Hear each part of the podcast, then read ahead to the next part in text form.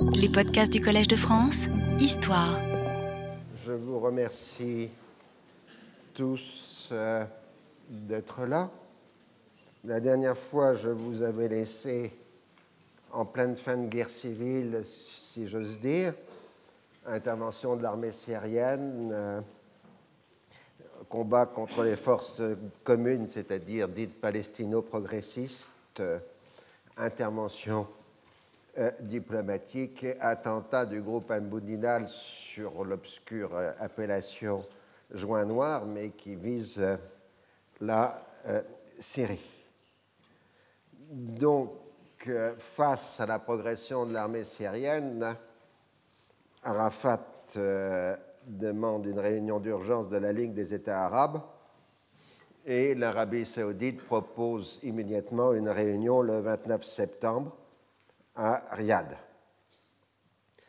Euh, donc les Saoudiens font leurs travaux habituels, leur habitude habituelle, c'est-à-dire une médiation pour proposer une réconciliation entre les différents acteurs. Et finalement, le 18 octobre, euh, le sommet est convoqué pour euh, Riyad. Alors la Syrie est maintenant dans une course contre euh, la montre. Et de toute façon elle est pressée d'en finir. Et prenant prétexte de nouveaux attentats du groupe Amounidal téléguidé par l'Irak, elle lance le 11 octobre une nouvelle offensive.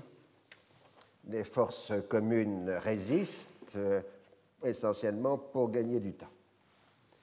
Alors, le sommet de Riyad euh, réunit euh, donc les six, c'est-à-dire les représentants de l'Arabie saoudite, du Koweït, de l'Égypte, du Liban et de l'OLP. Et plus le Liban évidemment.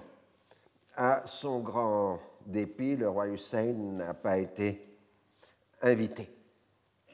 Donc on a l'habituel euh, baiser l'amourette des sommets arabes, euh, ils s'embrassent tous, c'est la réconciliation.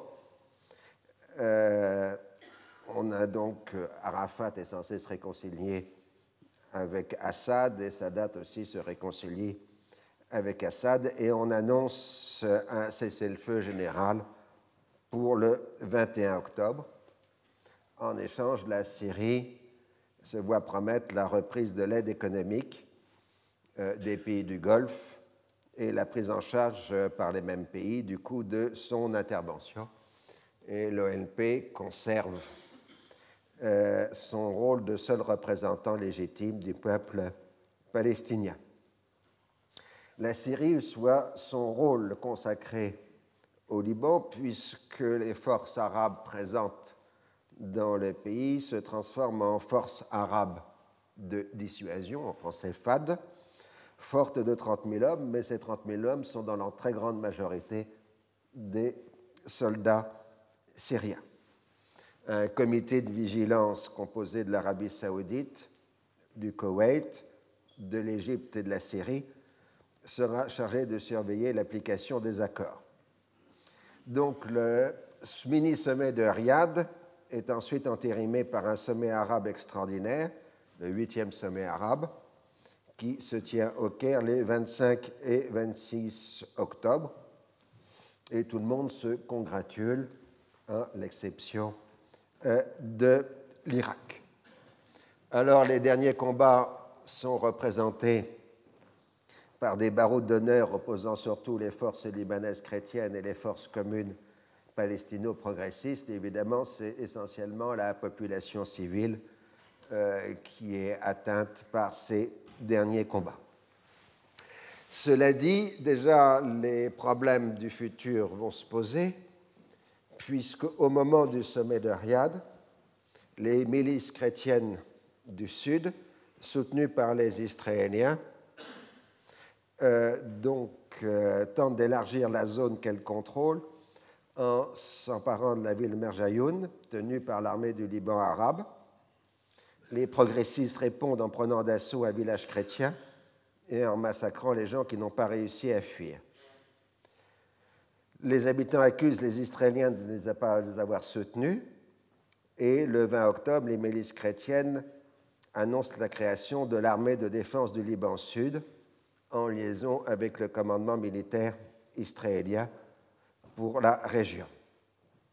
En même temps, des militaires chrétiens originaires de la région rejoignent les milices locales en s'embarquant à Jounier pour Haïfa. Donc ils passent par Israël pour euh, rejoindre les milices euh, du Sud. Ils restent officiellement sur la liste des effectifs et sont payés par l'armée libanaise, mais bon, euh, curiosité du moment, les salaires parviennent aux soldats libanais par l'intermédiaire de l'organisation palestinienne la Sareka, qui est d'obédience syrienne. Donc on voit la complexité des alliances locales le plus important des personnages de cette milice, c'est un major Sard Haddad, originaire de Marjayoun, qui va être, euh, qui, qui, au nom de l'armée libanaise, prend le commandement civil et militaire des enclaves au mois de novembre 1976. les combats euh, se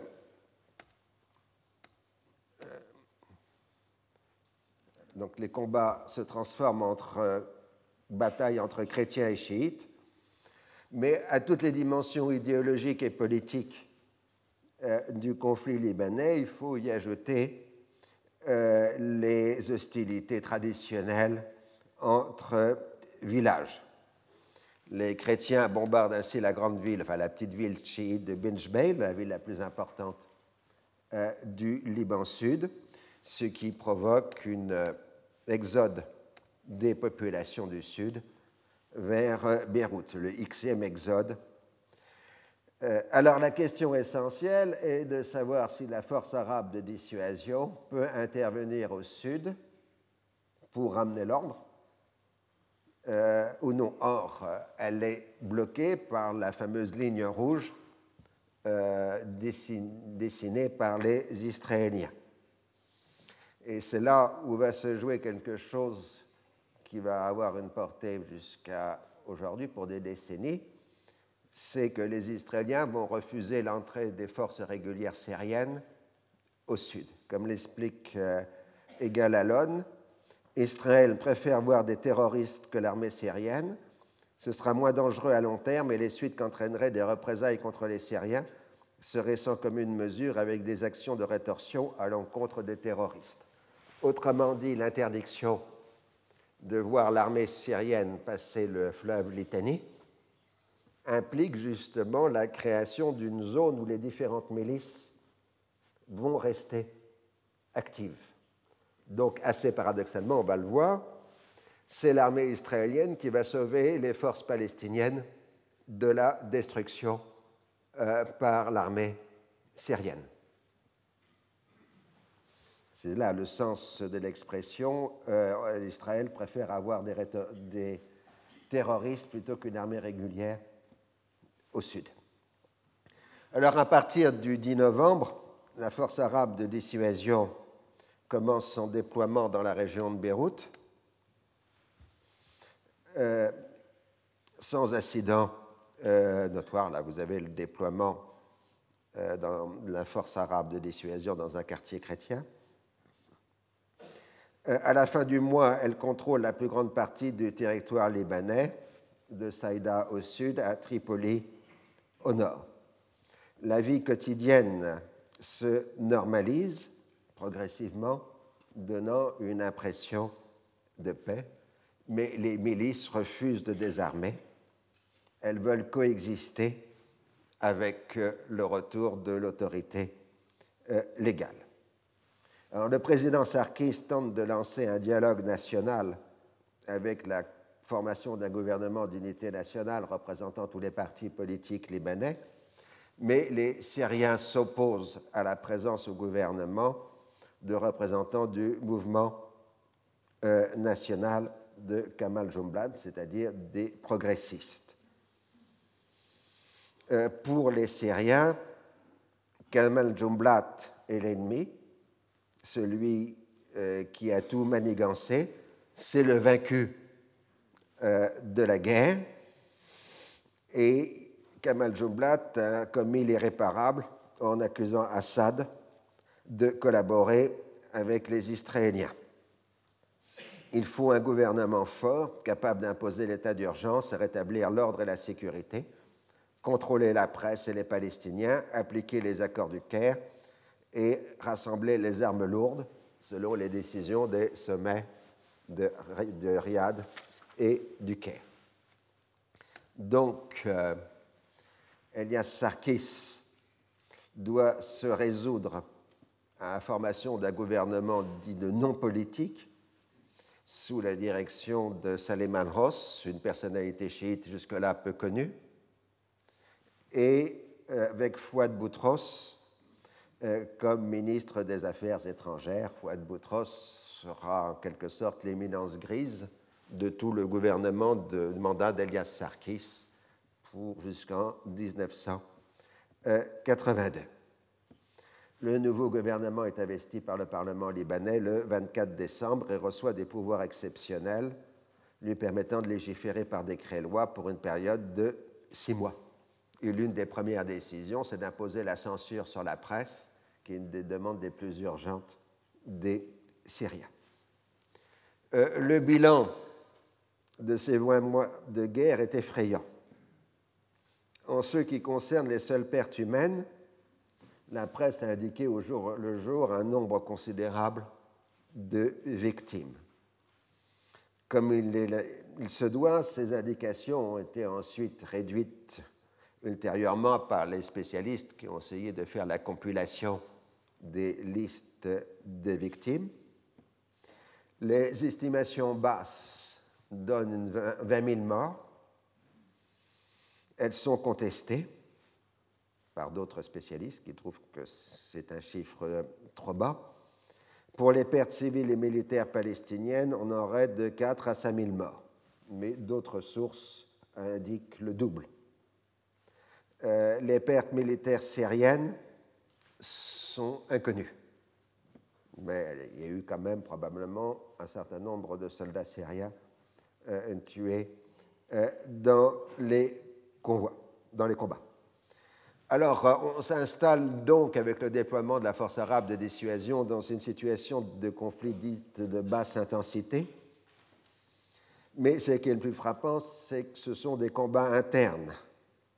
Euh, palestiniens de l'OLP contre palestiniens pro-syriens, miliciens phalangistes contre euh, miliciens d'obédience Chamroun. Cela témoigne que la réalité appartient plus à l'ordre des milices qu'à l'apparent rétablissement, de l'ordre légal. Les milices obéissent à une double logique. Elles tirent leur légitimité de leur communauté comme instrument protecteur, mais en même temps, elles se financent par divers prélèvements et trafics, comme par l'argent étranger. Comme l'État n'est plus là pour réguler les conflits, les affrontements entre milices d'une même communauté se fonde aussi bien sur les luttes pour le pouvoir que sur la compétition pour le partage des dépouilles. Donc là, nous allons repasser maintenant à la fenêtre internationale. Vous vous rappelez, on a toujours un écran divisé quand on parle de cette question euh, de Palestine. La politique américaine avait été celle d'une limitation euh, des dégâts euh, au Liban. Et puis, de toute façon, nous sommes à, l'automne 1976, c'est-à-dire en pleine campagne électorale américaine. Et euh, donc, la question libanaise, enfin la diplomatie américaine est paralysée dans cette période. Et contre toute attente, c'est un quasi inconnu, Jimmy Carter, euh, démocrate qui a remporté euh, les élections euh, présidentielles. Il a joué sur l'hostilité entre le pays profond et la classe politique de Washington et de ses nombreux scandales, en premier lieu évidemment le Watergate. À la fin septembre 1976, la presse israélienne a rendu public un rapport rédigé quelques mois plus tôt par Israël Koenig, le haut fonctionnaire chargé de la Galilée. Ce haut fonctionnaire s'inquiète de la croissance démographique de la population arabe dans cette région qui risque de remettre en cause la prépondérance numérique juive. Donc, euh, il prône une politique forçant les populations arabes de Galilée à émigrer hors d'Israël sans possibilité de retour et avec la mise en place de quotas ethniques dans les entreprises pour les juifs pour limiter l'utilisation de la main-d'œuvre arabe. La publication, évidemment, de ce rapport provoque des protestations des Arabes d'Israël et le gouvernement israélien dit qu'il ne s'agit que d'un rapport et non pas d'une décision politique. En octobre 1976, le ministre israélien des Affaires étrangères, Egal Alon, a publié un article dans la revue Foreign Affairs euh, sur le titre Israël le dossier des, frontières euh, défendables, c'est-à-dire qu'il reprend les plans euh, de, qui portent son nom, le plan Alon, annexé des territoires ayant une valeur stratégique, mais avec le moins possible de populations arabes, c'est-à-dire une part du Golan et du Sinaï jusqu'à Chamanché, et toute la vallée du Jourdain, enclavant les territoires palestiniens. Cet article du ministre des Affaires étrangères embarrasse le gouvernement israélien, qui s'en tient toujours à la définition le plus vague possible des frontières dites défendables. Les partisans du Grand Israël protestent, ainsi que les partis religieux, et Shimon Peres rejette cette option et s'en tient à une vision à la Dayan d'un partage de souveraineté de la Cisjordanie avec la Jordanie sans contenu territorial. Mais en même temps, en 1975, s'était formé en Israël un conseil israélien pour la paix israélo-palestinienne.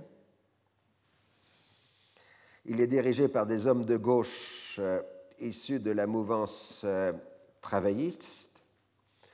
Euh, et ces hommes de gauche, dont Moshe Eliav, Mati Peled, Uri Avneri, veulent, proposent un programme politique comportant la reconnaissance mutuelle entre Israéliens et Palestiniens, la coexistence des deux États souverains et une forme de partage de Jérusalem. Ce sont tous des sionistes convaincus de la légitimité de leur cause, mais soucieux de trouver une solution de compromis à un conflit sans fin. Ils sont en contact avec des intellectuels et des hommes politiques européens, en septembre 1976, Henri Curiel, l'ancien chef du Parti communiste égyptien, puis dans son exil parisien, l'un des chefs des réseaux de soutien au FLN durant la guerre d'Algérie, les met en contact avec Rissam Sartawi, membre du comité central euh, de l'ONP. Il s'agit d'un premier dialogue politique qui est rapidement mis sous l'égide de Pierre Mendès France. Sertaoui a pris au sérieux le programme d'une Palestine démocratique où cohabiteraient juifs et arabes, mais alors, dans un premier temps au moins, les juifs seraient majoritaires. Ah, donc, à partir de cela, il peut commencer à discuter. Rabin tolère ses contacts mais s'en tient publiquement à sa ligne de refus de discussion avec des organisations palestiniennes. On se trouve là devant le schéma qui va durer jusqu'au début des années 1990. Les animateurs israéliens du dialogue ne représentent qu'eux-mêmes, même s'ils informent leur gouvernement du contenu des dialogues avec les Palestiniens, tandis que la partie palestinienne appartient au cercle dirigeant euh, de l'ONP, quitte à se faire désavouer par Arafat en fonction des fluctuations de la situation politique palestinienne. En Israël, toujours, l'animosité entre Rabin et Pérez ne fait que grandir. Du côté de Rabin, euh, de l'entourage de Rabin, un certain nombre de scandales financiers euh, frappent euh, l'opinion et Pérez et ses partisans proclament que c'est bien la démonstration des pauvres choix faits par le Premier ministre dans les nominations au poste de responsabilité. Mais inversement, Rabin fait comme si son ministre de la Défense était incompétent et s'adresse directement aux généraux sans passer par le ministre euh, de la Défense, ce qui est totalement injuste puisque Shimon Peres était l'homme qui, dans les années 50, avait construit l'armée israélienne en négociant tous les grands contrats d'armes avec la France, l'Allemagne fédérale et euh, les États-Unis, sans parler du rôle qu'il a fait, qu'il a eu et qu'il reconnaît enfin publiquement dans la mise en place du nucléaire euh, israélien. Euh, au sein de la mouvance travailliste, une scission politique a lieu avec la formation d'un mouvement démocratique pour le changement, le DASH, sous la présidence d'un général archéologue Yigal Yadin, et qui promet d'avoir le même programme politique que les travaillistes, mais un meilleur gouvernement. Alors, ce qui est caractéristique de la situation israélienne, c'est l'incident qui se passe le 10 décembre 1976. Ce jour-là, les États-Unis livrent à Israël les trois premiers chasseurs F-15 obtenus à la suite d'une dure négociation et ce sont des aviateurs américains qui pilotent les appareils jusqu'à une base militaire israélienne. Rabin a tenu à organiser une brève cérémonie en leur honneur, réunissant 3000 personnes, et déclare Nous possédons maintenant les meilleurs avions du Proche-Orient.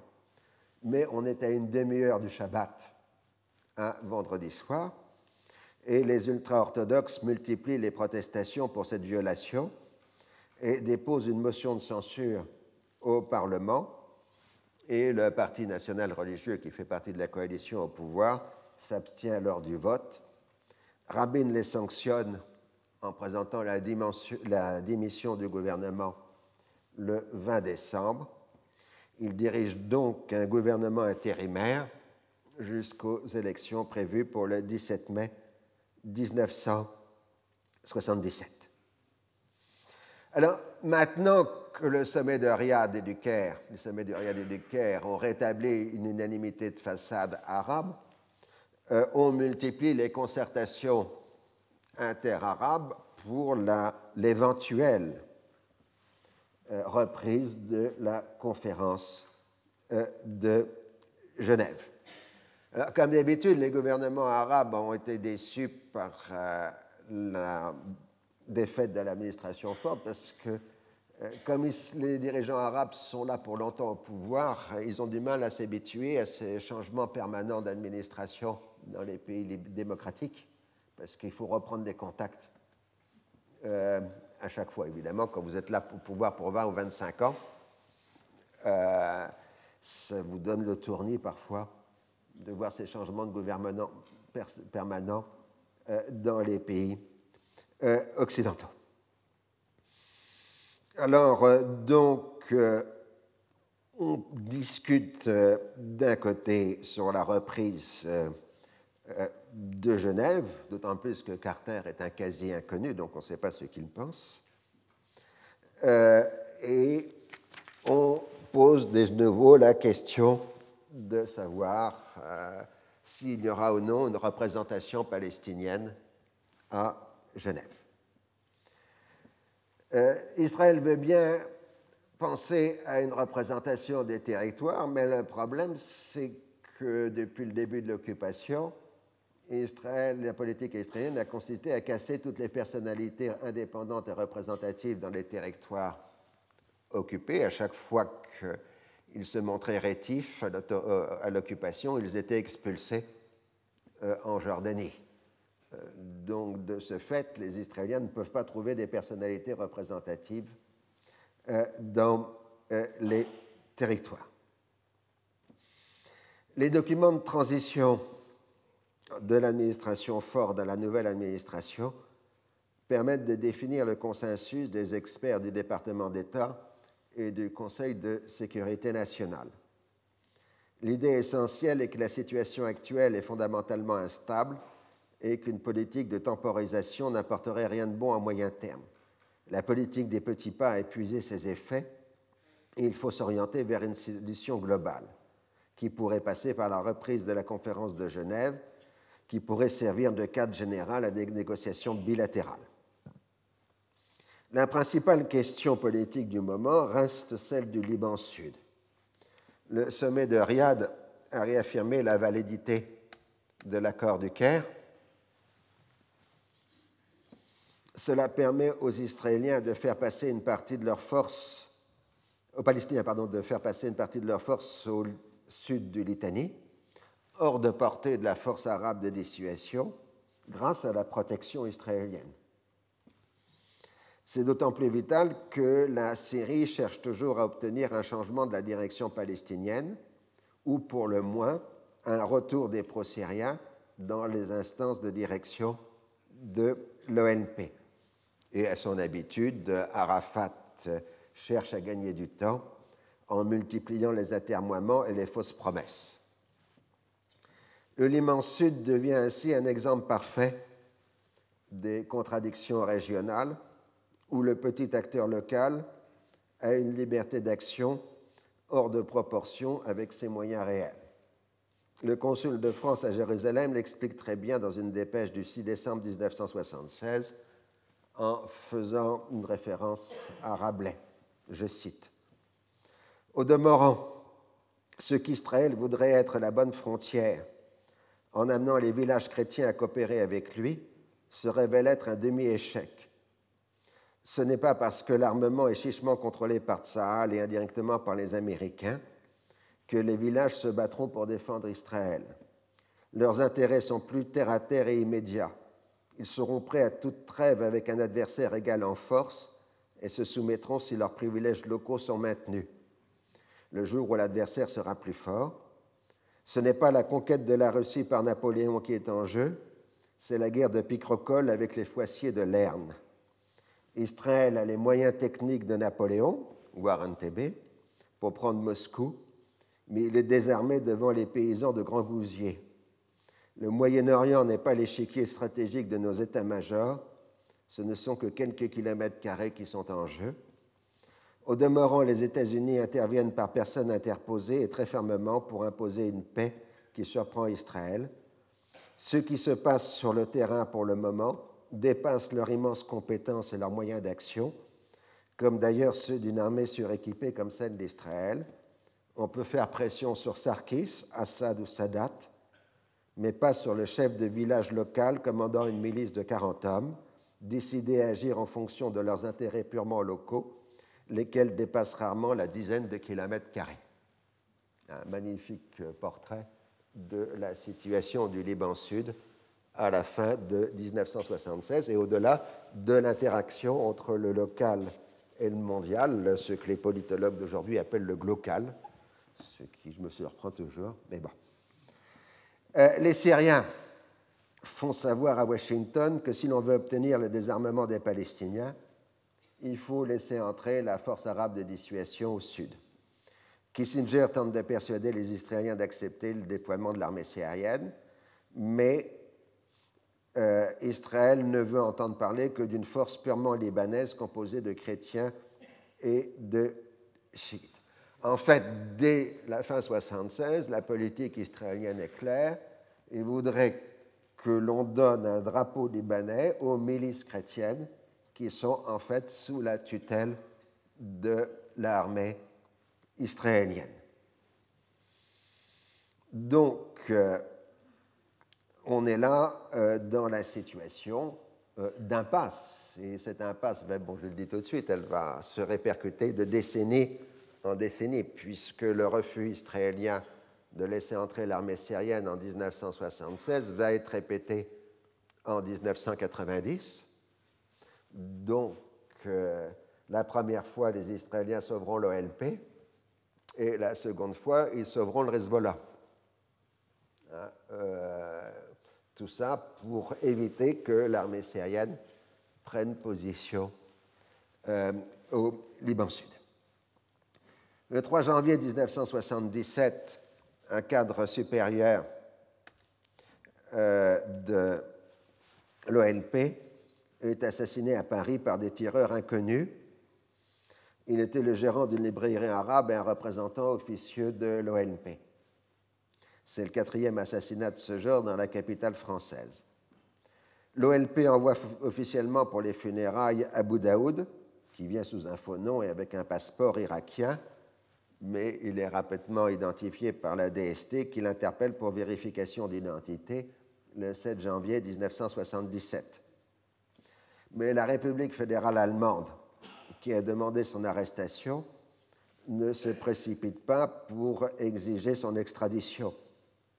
Il faut dire que si Abu Daoud est soupçonné d'avoir organisé l'attentat euh, de Munich, on n'a pas de preuve formelle de son application dans l'attentat de Munich, d'autant plus que jusque-là, les Israéliens impliquaient Ali Hassan Salamé et non pas Abu Daoud dans l'affaire euh, des Jeux olympiques. De surcroît, il faut ajouter qu'à cette époque, il y a un contingent juridique qui oppose euh, la France et Israël parce qu'un homme d'affaires d'origine française, Samuel Flateau-Charon, est poursuivi pour escroquerie par la justice française. Il s'est réfugié en Israël et il a pris la nationalité israélienne. Et les Israéliens refusent l'extradition. Alors Abu Daoud est défendu par un groupe d'avocats, dont Roland Dumas. Il plaide la validité de la demande allemande et le fait que la convention d'extradition franco-israélienne ne couvre pas des actes commis dans un troisième pays, au moins pour la période considérée, puisqu'il y a un problème de rétroactivité. La chambre d'accusation de la Cour d'appel de Paris suit les conclusions des avocats et libère Abu Daoud le 11 janvier, évidemment. Abu Daoud quitte immédiatement la France pour l'Algérie d'où des protestations véhémentes en Israël. Alors, outre l'aspect juridique du dossier, il est certain que le pouvoir politique français est intervenu dans le but de préserver l'excellence des relations franco-arabes, et d'autre part, la stratégie de la police française était d'éviter que le territoire français devienne un champ d'affrontement israélo-arabe. Des accords tacites avait été passé par la France avec un certain nombre de pays du Moyen-Orient, dont Israël, pour dire pas d'attentat sur notre territoire. Et donc cet attentat-là était pour la police française une violation d'un accord tacite, euh, d'où la réaction aussi euh, des autorités françaises. Alors nous allons maintenant, puisque nous changeons d'administration américaine, et comme le Moyen-Orient vit plus ou moins à l'heure américaine la plupart du temps, entamer un nouveau chapitre qu'on pourrait appeler, euh, pour un beau titre, euh, Genève ou Jérusalem. Alors il faut d'abord repartir de l'évolution interne de l'Égypte. Le renversement des alliances de l'Égypte s'est accompagné d'une transformation profonde de la société égyptienne. Dès 1974, Sadat a mené une politique d'attraction des capitaux étrangers, en particulier des pétrodollars, ce qui conduit évidemment à abandonner l'orthodoxie socialiste de la période précédente. On parle ainsi de la création d'une économie mixte et d'une ouverture, une fêtard, économique. Mais il n'est pas question de privatisation. Alors, le résultat économique de la politique de Sadat est contrasté. Les années de guerre avaient établi une situation de stagnation. À partir de 1974, les capitaux publics et privés affluent en Égypte. La réouverture du canal de Suez restaure une source importante de devises étrangères suivi ensuite de celle constituée par le pétrole du Sinaï. La fin effective de la guerre a permis le retour du tourisme de masse. Et surtout, l'Égypte s'intègre complètement au circuit de la rente pétrolière, avec pour la première fois dans l'histoire de l'Égypte une migration de travail massive pour vous donner les chiffres, il y avait 34 000 Égyptiens qui travaillaient à l'extérieur en 1973, et il y en aura 2 millions en 1982. Donc c'est un changement considérable dans la société égyptienne. À partir de 1975, le pays connaît un vrai boom économique avec des taux de croissance de l'ordre de 8 à 10 mais c'est une croissance qui est essentiellement alimentée par les rentes économiques et non pas par euh, la production. C'est aussi une croissance alimentée par les emprunts. Alors les écarts sociaux se creusent brutalement.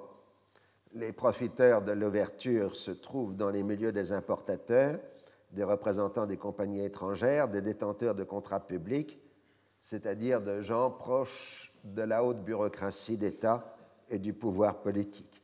Donc vous imaginez bien tout ce que ça peut comporter de mécanismes de corruption. La nouvelle classe capitaliste apparaît peut-être injustement, en tout cas en partie, comme des parasites de l'économie étatique, plus que comme des entrepreneurs créateurs de richesses. Là encore, le modèle prégnant est celui des nouveaux riches du Golfe, avec leur mode de vie ostentatoire. Comme partout dans le monde des années 1970, l'inflation exerce des ravages. Soucieux de maintenir la paix sociale, le gouvernement égyptien augmente régulièrement les salaires de la gigantesque fonction publique, mais sans arriver à compenser la hausse des prix. De même, les subventions aux produits de base, en particulier alimentaires, pèsent de plus en plus lourd sur le budget, tout en créant des disparités entre les prix de revient et les prix de vente. Ainsi, le pain est vendu au poids, moins cher que la même quantité de céréales qu'il sert à le composer. Alors, sans passer au multipartisme, Sadat autorise l'existence de tendances idéologiques distinctes au sein du parti unique, à condition, bien sûr, que son autorité ne soit pas remise en cause.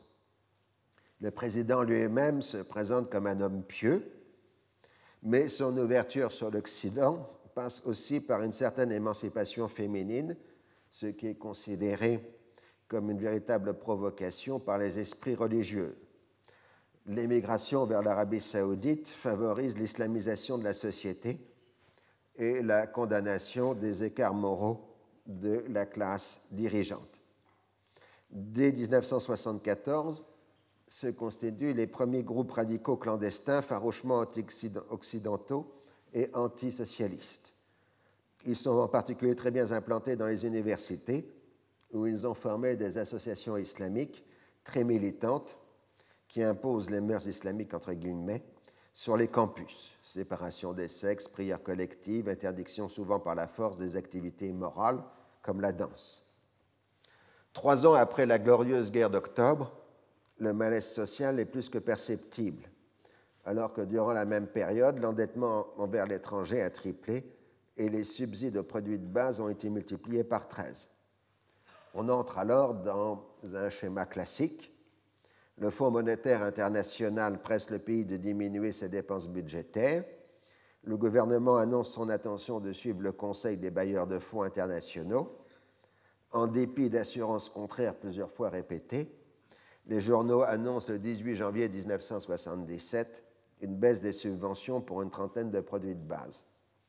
Pour une grande partie de la population vivant à un niveau proche de celui de la misère, c'en est trop. Cela provoque une explosion de colère populaire dans l'ensemble des pays, les pires émeutes qu'ait connues l'Égypte depuis l'incendie du Caire de 1952. Sadat est contraint de faire appel à l'armée pour établir l'ordre.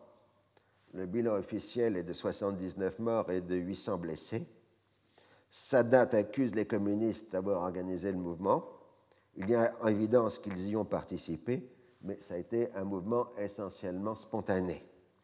Alors que la gauche est durement frappée par une campagne, les islamistes sont épargnés, alors que des lieux de perdition comme les cabarets ont été incendiés.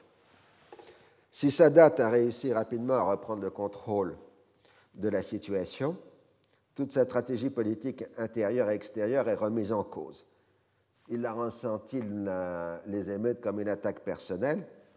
Il faut dire que certains slogans le visaient directement dans le style Héros de la traversée, où est notre petit déjeuner? Ya Batal el Robour, Fen el Futur. Sa femme a été particulièrement attaquée. Alors il met fin à la libéralisation politique, il retourne à des pratiques politiques autoritaires. Il renforce considérablement les effectifs de la police, au point qu'elle pèse maintenant autant que l'armée. L'ouverture économique est poursuivie, mais se heurte au même problème qu'auparavant. L'extrême lourdeur de la bureaucratie égyptienne, avec son corollaire la corruption, indispensable pour faire avancer les choses, ne favorise pas les investissements productifs.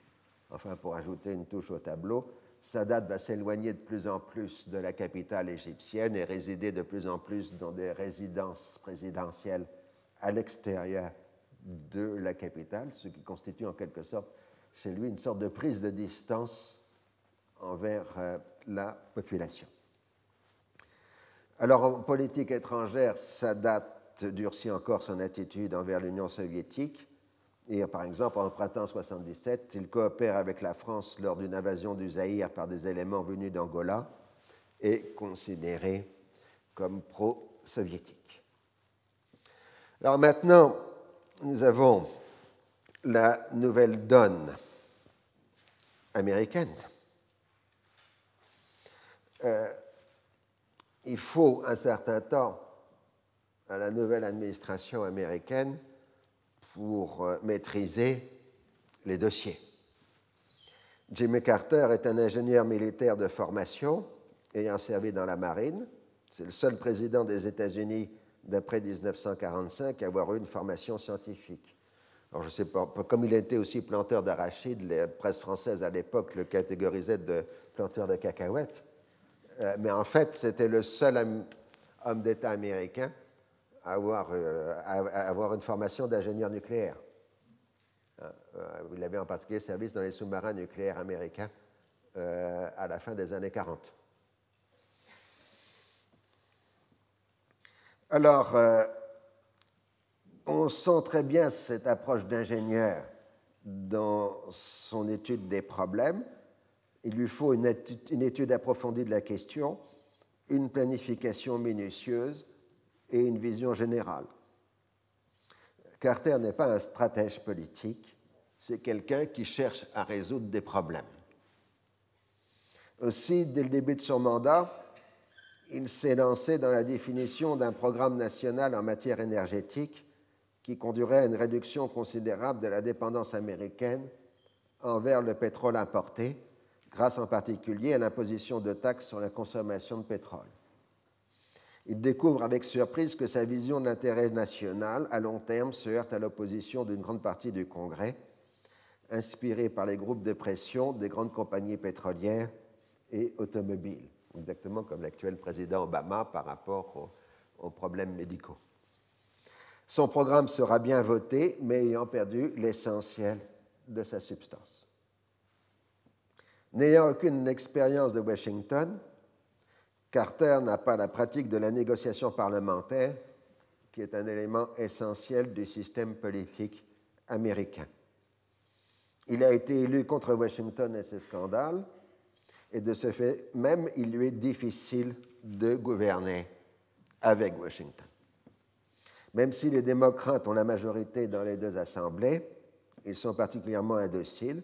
Certains, comme le sénateur Jackson, lui vouent une inimitié personnelle l'aile gauche du Parti démocrate, ce qu'on appelle les libéraux au sens américain du terme, n'accepte pas l'orthodoxie budgétaire prônée euh, par Carter. La lutte contre les déficits va contre le lancement des nouveaux programmes sociaux.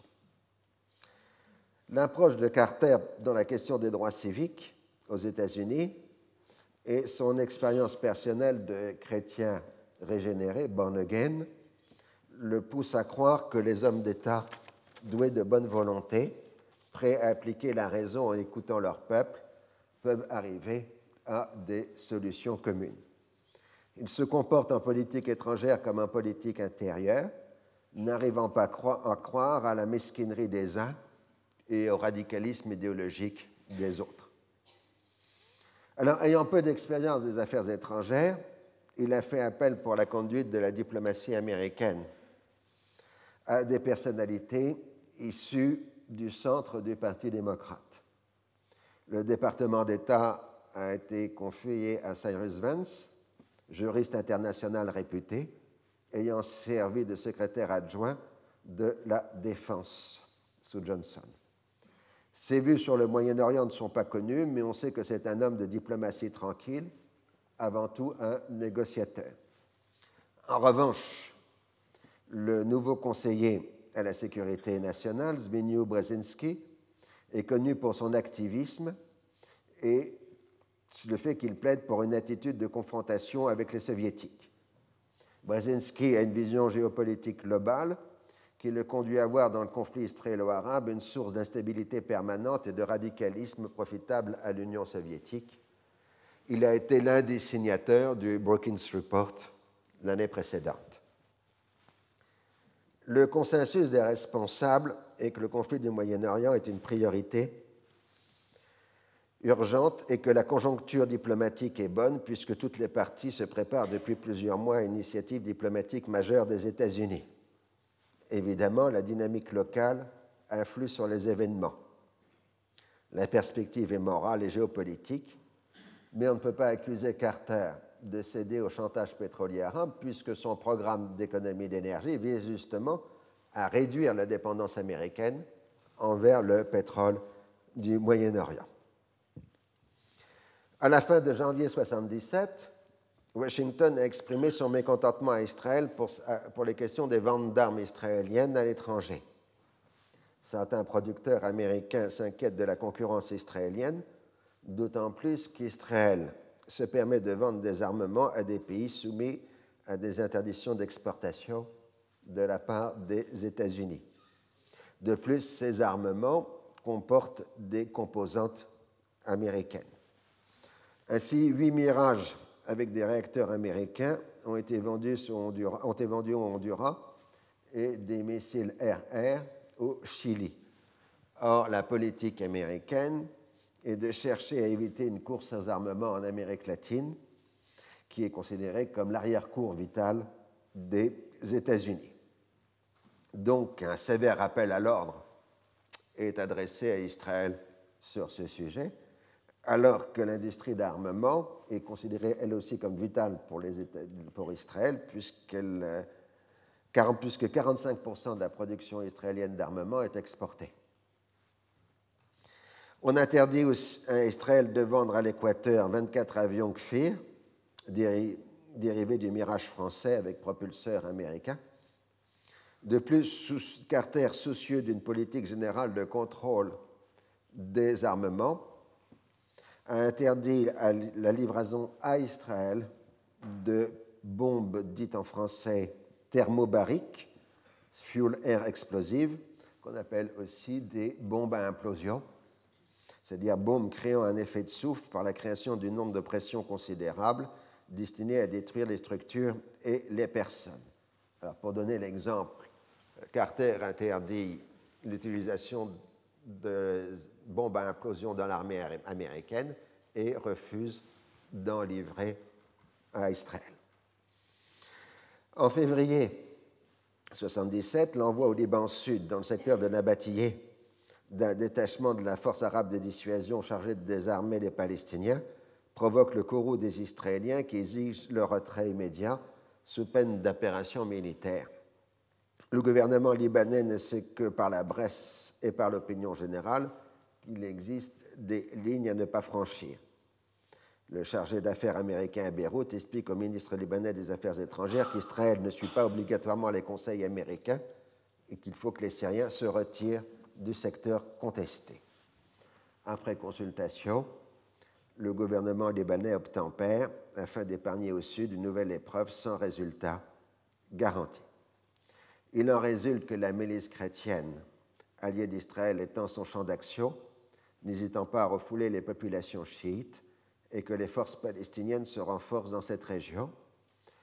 Euh, les milices chrétiennes réussissent à s'emparer au nord de Riam, mais sont repoussés devant Bench euh, au sud.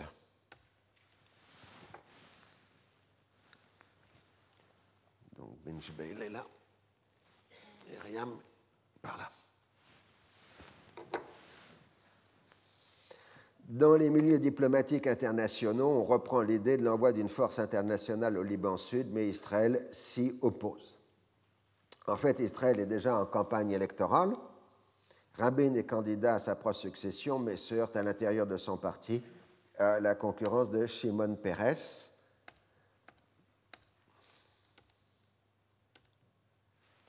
Et euh, la convention du Parti travailliste euh, euh, se tient les 22 et 23 février et Rabin ne l'emporte que de très peu, 1445 voix contre 1404 pour Pérez. Il, eu, il ne l'a emporté que grâce au soutien de la vieille garde du parti, euh, dirigé par, enfin, sous l'impulsion de Golda Meir. Donc la division publique des travaillistes les affaiblit encore plus devant l'opinion publique la droite menée par Menahem Begin euh, s'en prend à la sclérose du Parti socialiste révélée par la guerre des chefs. Vous savez, un Parti socialiste avec une guerre des chefs, ça arrive partout. Hein. Euh, Begin se félicite de la victoire du maladroit Rabin sur la Bill Pérez, qui est pour lui un adversaire plus redoutable. Dans la campagne électorale, Sharon appelle ouvertement à la destruction de la monarchie hachémite pour établir un État palestinien de substitution. C'est dans ce climat que Cyrus Vance fait sa première tournée d'information au Moyen-Orient à la mi-février 1977. Il est d'abord là pour écouter et questionner ses interlocuteurs. Au Liban, il explique qu'il n'a pas deux politiques américaines, l'une à destination du gouvernement libanais et l'autre à destination des fronts libanais. Ceux qui veulent un État chrétien croient-ils que les États-Unis sont prêts à soutenir un second Israël au Moyen-Orient, explique-t-il Les États-Unis soutiennent le président Sarkis dans sa mission de réunification euh, du pays.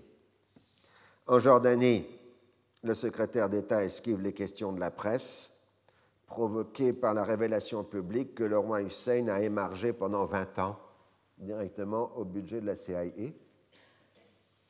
alors l'affaire est compliquée, il y a des explications qui sont données, etc. Sauf au Liban, le principal sujet a été le processus de paix. Sadat propose une fédération jordano-palestinienne qui pourrait apaiser les, inquiétudes israéliennes. En Israël, on explique que le gouvernement israélien n'accepterait de traiter avec l'OLP mais on admet que si l'OLP renonce à sa charte et accepte la résolution 242, Israël modifierait sa position. De retour à Washington, Vance tire la conclusion que toutes les parties consultées acceptent le principe d'un accord de paix et de la tenue de la conférence de Genève au mois de septembre, après des discussions préalables. Les trois questions fondamentales sont la nature de la paix, la nature du retrait israélien et la question de la représentation euh, palestinienne. Du point de vue procédural, les Arabes pourraient former une délégation unique qui comprendrait des membres de l'OLP. Alors en Israël, bon, on est toujours sur euh, les programmes politiques lors de la campagne électorale. Les travaillistes parlent des frontières défendables sans les mentionner explicitement. Euh, tandis que Begin est plutôt partisan de l'annexion des territoires euh, occupés.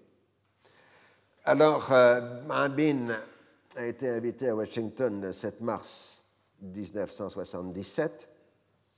Dans son allocution de bienvenue à la Maison-Blanche, Carter mentionne des frontières défendables, ce qui est pris immédiatement pour une approbation du programme territorial israélien les Arabes protestent avec véhémence et on apporte des clarifications en disant que la politique américaine n'a pas été modifiée. Alors, euh, dans les discussions de Washington, Rabin explique qu'Israël est prêt à céder la plus grande partie du Sinaï, mais doit conserver euh, tout le littoral de la mer Rouge jusqu'à Sharm el-Sheikh.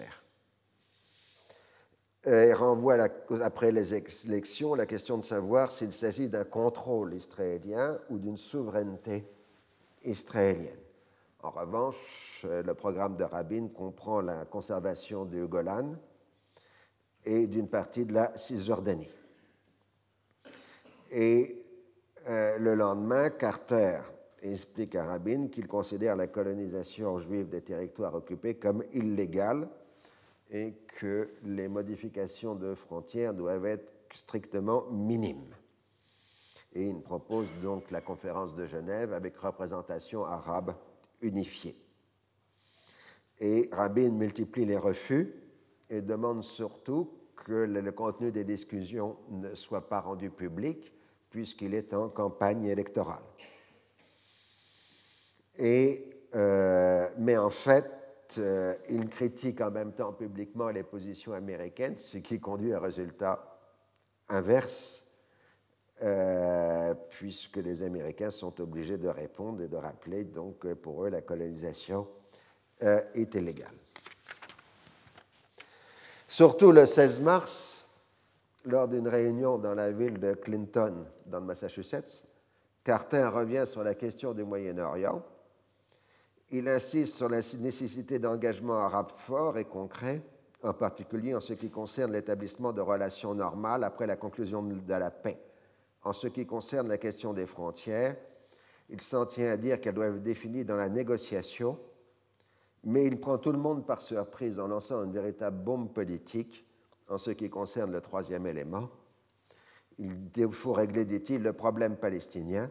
Il doit y avoir une patrie, homeland, pour les réfugiés palestiniens qui souffrent depuis tant d'années. En faisant cette déclaration, dont ni Vance ni Brzezinski n'ont été informés à l'avance, Carter a eu pour l'intention de créer un choc capable de modifier la situation gelée dans le jeu de mots codé de la langue diplomatique. Il pense ainsi mobiliser les opinions publiques contre les intransigeants des deux bords et pratiquer ainsi un modèle de diplomatie ouverte. Le premier résultat est d'inquiéter sérieusement les responsables jordaniens qui voient dans cette déclaration qui suit la révélation des liens entre le roi Hussein et la CAI, la démonstration d'un complot destiné à faire de la Jordanie la patrie de substitution pour les Palestiniens. Le roi lui-même parle de conspiration contre son pays. On accuse Sharon et Alon d'en être les instigateurs.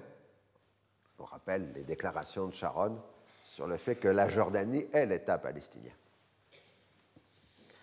Du côté de l'ONP, euh, la question essentielle est de conserver l'autonomie de décision, ce qui implique dans les circonstances présentes de préserver les positions acquises au Liban.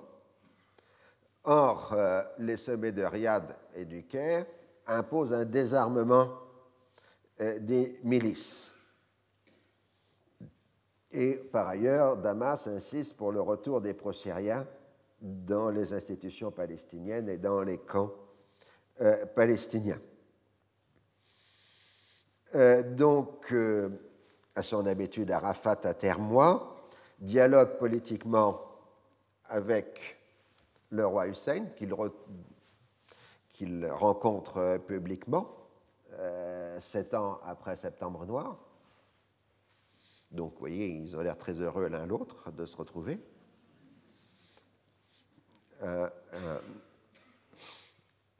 Et euh, donc, euh, on reparle d'une option, d'une action commune entre l'OLP et la Jordanie, ce qui évidemment amène le refus du, front du refus, puisque c'est son rôle.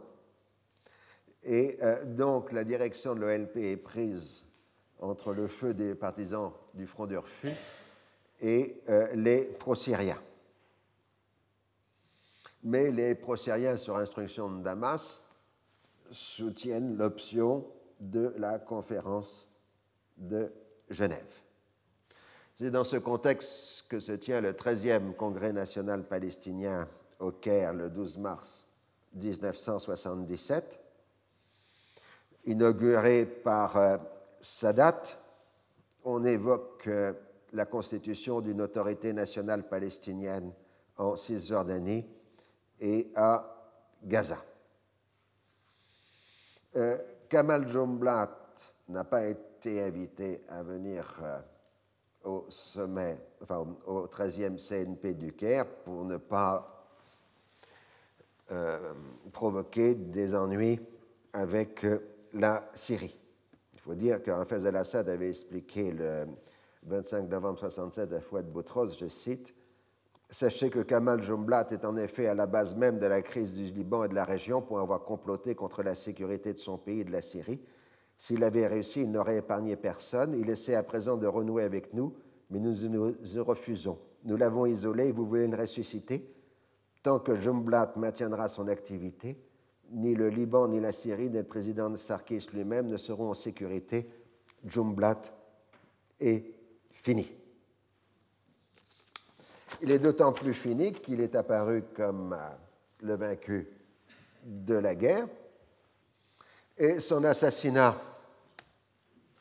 le 16 mars 1977 sur une route de Chouf à une centaine de mètres d'un barrage de l'armée syrienne est suivi d'un massacre de chrétiens dans cette région, plus de 140 victimes, en général des adhérents du Parti socialiste progressiste de Jumblat et leurs familles, massacre fait par les Druzes en colère, bien qu'universellement, l'assassinat est attribué à la Syrie. C'est un signal sinistre qui est envoyé à l'ensemble des forces politiques euh, libanaises. Tous ceux qui s'opposeront frontalement à la politique syrienne risqueront d'être assassinés. Ça semble être une tradition familiale. Alors là aussi, en question de tradition familiale, c'est qu'à la direction du Parti socialiste progressiste libanais, qui fait partie de l'international socialiste, bien, selon toute logique, c'est le fils de Kamal Jumblat, Walid Jumblat, qui succède à son père, puisque même dans les partis socialistes, il y a une succession héréditaire dans le système politique euh, libanais.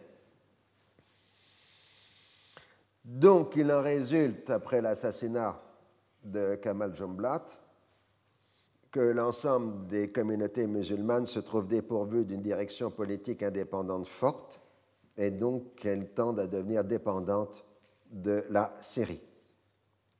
En revanche, le front libanais maintient ses structures militaires et le contrôle sur les régions chrétiennes, qui sont beaucoup moins encadrées par la force arabe de dissuasion que les régions musulmanes. Bachir Gemayel travaille à consolider son emprise sur les milices des forces, milices chrétiennes et joue la carte israélienne pour compenser le facteur syrien.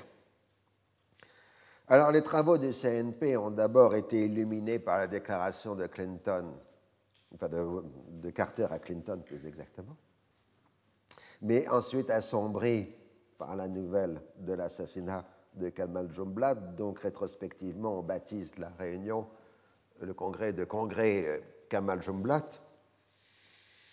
Euh, et la résolution finale votée le 20 mars 1977 mélange, comme d'habitude, les positions maximalistes et les ouvertures euh, politiques poursuite de la lutte armée, opposition de l'OLP à tous les projets défaitistes américains, à tous les plans de liquidation, détermination de s'opposer et de mettre en échec tout règlement qui se ferait au détriment des droits nationaux inaliénables du peuple palestinien, mais en même temps, euh, pour la première fois, on dit que le CNP décide de poursuivre la lutte pour récupérer les droits nationaux du peuple palestinien et, avant tout, le droit au retour à l'autodétermination et à l'établissement d'un État national indépendant sur le sol de sa patrie. Donc c'est la première fois que le terme État apparaît dans les programmes euh, de l'ONP.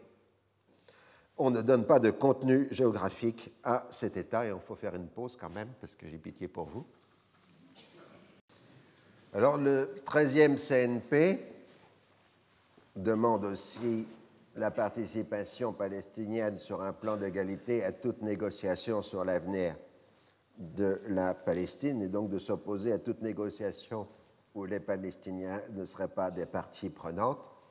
Mais il est à noter, puisque un programme politique arabe, comme d'autres programmes politiques, c'est aussi important par ce qu'il ne dit pas que par ce qu'il dit. Dans le cas précis, on a cessé de demander le reversement de la monarchie hachémite de Jordanie.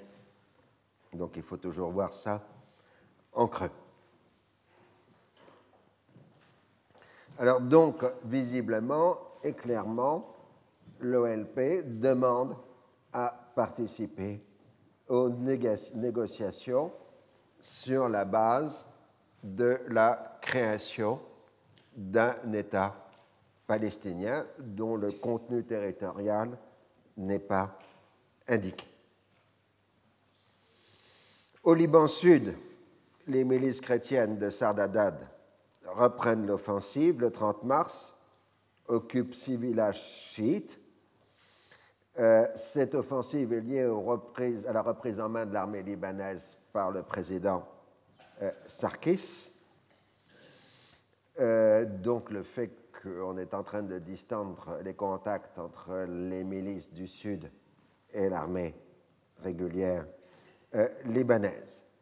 Le Fatah et les forces communes réorganisent leurs forces et reprennent l'offensive le 6 avril, infligeant une sévère défaite à Sarnadad, euh, qui est sauvé in extremis par l'armée israélienne. Les progressistes reprennent le terrain perdu, ainsi que la ville de Riam. Les Palestiniens ne vont pas plus loin afin de ne pas provoquer une intervention militaire israélienne.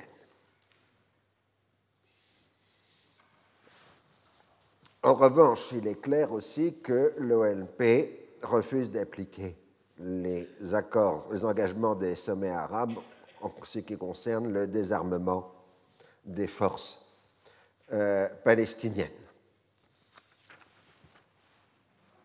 Alors, si incontestablement l'équipe Sarkis a accompli de nombreux pas en avant dans la réaffirmation d'un État libanais, elle a déjà échoué dans ce qui avait le plus essentiel, le désarmement des milices et de la résistance palestinienne, ainsi que sur la question de la réforme constitutionnelle libanaise.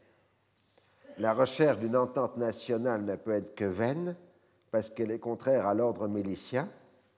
Le but du gouvernement est de reconstruire une armée et une gendarmerie, ce qu'on appelle les forces de sécurité intérieure, capables de peser sur les événements. Mais la partition du pays s'est imposée dans les faits, le Front libanais exige que la résistance palestinienne reconnaisse dans la pratique la souveraineté libanaise, mais en même temps, le même Front libanais prône une décentralisation une régionalisation mal définie euh, du pays. Alors, un bon rapport des observateurs de l'ONU dans la période en ce qui concerne le Liban Sud euh, vous donne euh, la définition suivante, je cite, Ce qui frappe le plus nos observateurs, c'est la démence qui s'est emparée de tout le pays. Des enfants de 12 à 14 ans manipulent sans complexe des armes légères, perfectionnées, et même des armes lourdes. Suivant leur race ou leur religion, ils se lancent joyeusement dans des opérations suicides ou dans le banditisme de grands chemins, dont leurs profits leur sont d'ailleurs retirés ensuite par des adultes plus avisés et plus prudents. Un village n'est plus le fief d'un groupe organisé, mais de deux, trois ou quatre alliés d'aujourd'hui, ennemis de demain. Cette zone de non-droit qui est le Liban Sud, où s'opposent les milices, l'OLP, l'armée israélienne, etc. Alors, dans le, jeu diplomatique international, à l'époque Nixon-Ford, l'Union soviétique avait eu l'impression d'avoir obtenu la grande victoire diplomatique avec la conférence sur la sécurité et la coopération en Europe. puisqu'ils avaient obtenu ce qu'ils demandaient depuis la fin de la Seconde Guerre mondiale, la reconnaissance des nouvelles frontières établies en Europe, sauf dans les pays baltes, puisque les Occidentaux refusaient de reconnaître l'annexion des pays baltes par l'Union soviétique. Les soviétiques pouvaient espérer que ce règlement politique conduirait à une diminution de la présence américaine en Europe et conséquemment à une augmentation de leur capacité d'influence. Mais ils avaient dû céder sur ce qu'on appelait la troisième corbeille de l'acte final d'Helsinki en 1975, qui comprend la promotion et l'encouragement des différents droits de l'homme. Comme le principe de non-ingérence dans les affaires intérieures des autres États était aussi à rappeler, les soviétiques ont pu considérer qu'il s'agissait là d'indications purement formelles. Mais ils vont rapidement déchanter puisque les dissidents des démocraties populaires vont se saisir du texte et euh, se poser en vérificateur de l'application de la troisième corbeille d'Helsinki. C'est en janvier 1977, par exemple, qu'a lieu l'élaboration de la Charte 77 en Tchécoslovaquie par Václav Havel et ses compagnons. Le président Carter est le premier homme politique, probablement en raison de sa haute conscience morale, à se saisir de la question des droits de l'homme de façon sérieuse. C'est à la fois le produit de la crise morale qui suit la fin de la guerre du Vietnam et qui a largement contribué à son élection, mais aussi celui du basculement encore invisible de la période 1975-1980, qui voit l'effacement du paradigme de la libération et du combattant qui dominait l'espace mental du XXe siècle depuis la guerre de 14 et son remplacement par le nouveau paradigme ou modèle, si vous préférez, celui des droits de l'homme et de la victime. Et en ce sens, le président Carter est le premier à avoir une politique des droits de l'homme et non plus une politique de libération. Il a fait des droits de l'homme un des grands thèmes de sa politique étrangère, aux grands effarements des alliés de l'Amérique, en particulier dans le tiers-monde, et de l'Union soviétique, qui y voit immédiatement la preuve d'une vaste entreprise de subversion contraire à l'esprit de la détente. Les réalistes de type Kissinger y voient une grande naïveté. Les néoconservateurs se montrent plus concernés par un réarmement américain destiné à ce qui leur paraît certainement à tort, comme le déclassement de la puissance militaire américaine par rapport à la puissance soviétique. C'est-à-dire que les néoconservateurs ont une vision fausse du rapport des forces réelles entre l'armée américaine et l'armée soviétique, euh, et donc ils appellent à un réarmement d'urgence euh, des États-Unis. De surcroît, ce contexte, le contexte était aussi un différent profond entre les deux superpuissances sur la politique à suivre dans le domaine de la réduction des armements nucléaires. Toujours inspiré par la même conscience morale, Carter prône une réduction massive et concertée des arsenaux nucléaires, allant beaucoup plus loin que le complexe militaro-industriel soviétique ou américain, en fait, est prêt à accepter. Encore une fois, Carter est le seul de tous les hommes d'État à savoir ce qu'est le nucléaire. C'est un ingénieur dans ce domaine. Alors très vite, le Politburo regrette les temps heureux d'Henry Kissinger, dans lesquels aucun secrétaire d'État américain n'aurait pensé à évoquer la question des droits de l'homme dans le bureau de Brezhnev à Moscou, comme l'a fait Vance euh, lors de son passage en mars 1977 dans la capitale soviétique. Il en résulte que si l'Union soviétique fait toujours de la réunion de la conférence de Genève sa principale demande, la nouvelle dégradation de la détente n'est pas là pour créer un climat favorable. De plus, si Carter est un saint, il est aussi un calculateur.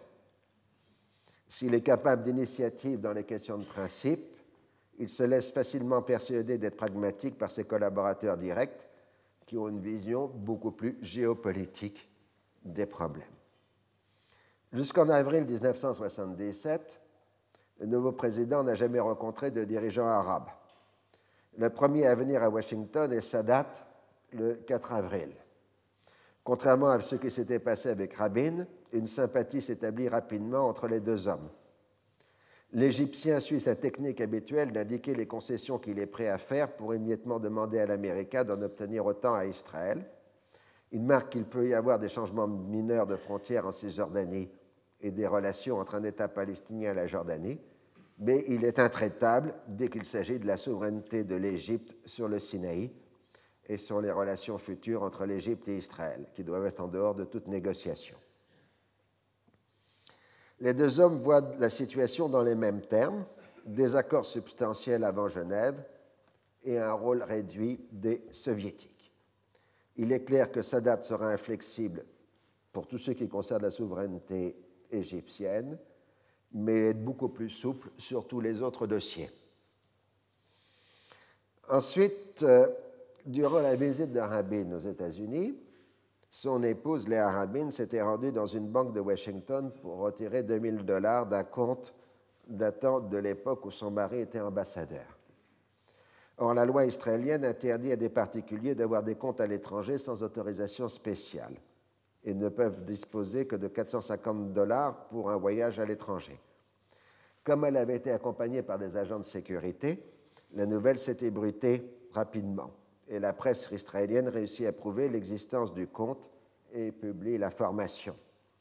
Alors c'est un véritable scandale en Israël puisque Rabin mène une politique d'austérité très dure dans le pays. Donc voyez le, euh, pourquoi ça choque les gens. De plus, on a souvent accusé Rabin de monnayer, quand il était ambassadeur aux États-Unis, sa présence à des cérémonies privées de juifs euh, américains. Et enfin, tout le monde évoque depuis longtemps la corruption financière qui entoure le Parti travailliste. De ce fait, le 7 avril, Rabin est contraint à démissionner. Enfin, juridiquement, il n'en a pas le droit. Il se met en congé jusqu'à la formation d'un nouveau gouvernement et il retire sa candidature de chef de gouvernement pour les prochaines élections. Il sera ensuite condamné à une amende de 1600 dollars et sa femme à une de 27 000 dollars amendes qui seront payées par des amis américains du couple. Pérez le remplace à la tête du gouvernement, ou plus exactement, il exerce l'intérim de Rabin à la tête du gouvernement intérimaire et se prépare aux élections dans les plus mauvaises conditions possibles. À Washington, Carter n'est pas mécontent de la chute de Rabin, puisque ses rapports avec lui avaient été assez froids. Euh, mais il espère une victoire de Pérez, qu'on attend à Washington après sa future victoire électorale. Alors ensuite, on a Laurent Hussein qui vient à Washington, c'est le rituel habituel du défilé des chefs d'État euh, arabes. Hussein se déclare prêt à participer à toute négociation conduisant au retrait israélien de Jérusalem et de la Cisjordanie et propose la mise sous tutelle de la Cisjordanie de Jérusalem euh, euh, comme phase transitoire. Le 9 mai, Carter rencontre Assad à Genève, traitement préférentiel qui agace tous les autres chefs d'État arabes. Euh, les relations entre les deux hommes sont bonnes. En dehors de son habituel et long discours consacré à l'historique du Moyen-Orient, le Syrien accepte le triptyque de Carter, nature de la paix, définition des frontières, question palestinienne. Contre un retrait total, il accepte la non-belligérance et la constitution de zones démilitarisées, à condition de ne pas remettre en cause la sécurité de sa capitale. À partir de là, les principaux obstacles psychologiques seront levés, mais Assad ne voit personne en Syrie acceptant de faire du commerce en Israël. Il faut dire que l'économie du pays est intégralement étatisée dans cette période donc évidemment, euh, on ne voit pas de volontaire dans ces cas-là. Il refuse de s'engager au nom des Palestiniens, mais se déclare prêt à les sonder en ce qui concerne l'acceptation de la résolution 242. Alors, dans sa conférence de presse, Carter multiplie les, les appréciations louangeuses à l'égard de son homologue syrien et parle de rencontres euphoriques. Euh, la photo que vous avez là montre en effet que l'ambiance paraît excellente entre les deux chefs d'État. Et au passage, Carter rappelle la nécessité d'une patrie homeland pour les Palestiniens. À cette date maintenant, il a une bonne vue globale des problèmes. L'idéaliste qu'il est compte sur le désir de paix des populations. Il voit la possibilité d'atténuer les appréhensions israéliennes par une acceptation arabe d'Israël de façon positive. Le retrait israélien sur les lignes du 4 juin avec des altérations mineures est possible en contrepartie de solides garanties de sécurité. C'est d'ailleurs dans la ligne des principales de prise de position américaines depuis juin 1967. Mais cette ligne a surtout été exprimée en privé. Carter s'avance beaucoup plus en ce qui concerne les Palestiniens, tout en n'ayant pas de vue claire de ce qu'il faut entreprendre il n'a pu se rendre compte que tous ces interlocuteurs arabes ne font référence à Genève que comme un cadre formel. Plus ou moins explicitement, ils ont voulu faire comprendre que ce qui les intéressait vraiment était un plan américain qui serait imposé à Israël et non une conférence qui pourrait rapidement s'enfermer dans de longs conflits de procédure sans résultat tangible. Le roi Hussein le dit clairement lors de ses différentes interventions publiques aux États-Unis allant jusqu'à dire que les Américains doivent sauver l'État hébreu de lui-même. Le président américain, sans l'articuler vraiment, est entré dans une logique de territoire contre la paix et l'a exprimé publiquement. Il cherche à apaiser les inquiétudes israéliennes en évoquant les relations spéciales entre son pays et Israël, la nécessité de maintenir la dissuasion israélienne et l'équilibre des armes au Proche-Orient, et le rôle d'honnête courtier des États-Unis dans le processus de paix. Les amis d'Israël au Congrès lui ont imposé de classer Israël dans la liste des pays pouvant recevoir les armements américains les plus modernes, éventuellement les coproduire, alors que primitivement, elle ne concernait que les pays ayant conclu un traité d'alliance avec les États-Unis. Mais Pérez, en pleine campagne électorale, reste intransigeant en ce qui concerne la patrie palestinienne et les frontières défendables le président américain a redonné à son pays le contrôle du processus diplomatique. Encore faut-il en assumer les conséquences. Donc on attend la victoire de Shimon Peres. Jusqu'au bout, les sondages vont plutôt dans ce sens, mais avec une marge d'erreur importante. Incontestablement, les petites phrases de Carter et la satisfaction affichée de ses interlocuteurs arabes ont pu jouer en défaveur des travaillistes en inquiétant l'opinion publique israélienne, mais Shimon Peres était crédité de sa capacité de traiter habilement avec les Américains sans chercher la confrontation, contrairement à la réputation affichée d'intransigeance de Begin. Or, aux élections du 17 mai, pour une Knesset de 120 membres, les travaillistes perdent 19 sièges, n'en conservant que 32. Le Likoud en a 43, 4 de plus. Le petit parti d'Ariel Sharon, 2. Le nouveau parti centriste, le Dash, en a 15. C'est surtout lui qui est la cause du recul des socialistes. Le Parti national religieux a 12 députés, dont plusieurs sont proches de Gouche et Monim. Les causes de ce revers historique sont d'abord l'usure du pouvoir, le rassemblement des différents partis socialistes en une coalition unique ne doit pas cacher que d'élection en élection, leur poids électoral a diminué. Le choc retardé de la guerre de 1973, les scandales financiers, les isanies internes et le combat des chefs. Au-delà de ces explications circonstancielles, il y a l'échec des socialistes à attirer à eux l'électorat séfarade, le Parti travailliste apparaît comme le parti de l'élite ashkénaze qui a dirigé le mouvement sioniste depuis sa fondation et a bâti l'État d'Israël. L'alternance de 1977 est d'abord la victoire des marginaux du système politique, les sionistes révisionnistes, les partisans du libéralisme économique, les religieux, les juifs orientaux, tandis que les travaillistes perdent la majorité dans l'électorat arabe au profit des communistes. Sur le plan parlementaire, le Parti national religieux refuse de constituer avec le Daesh et les travaillistes une nouvelle coalition.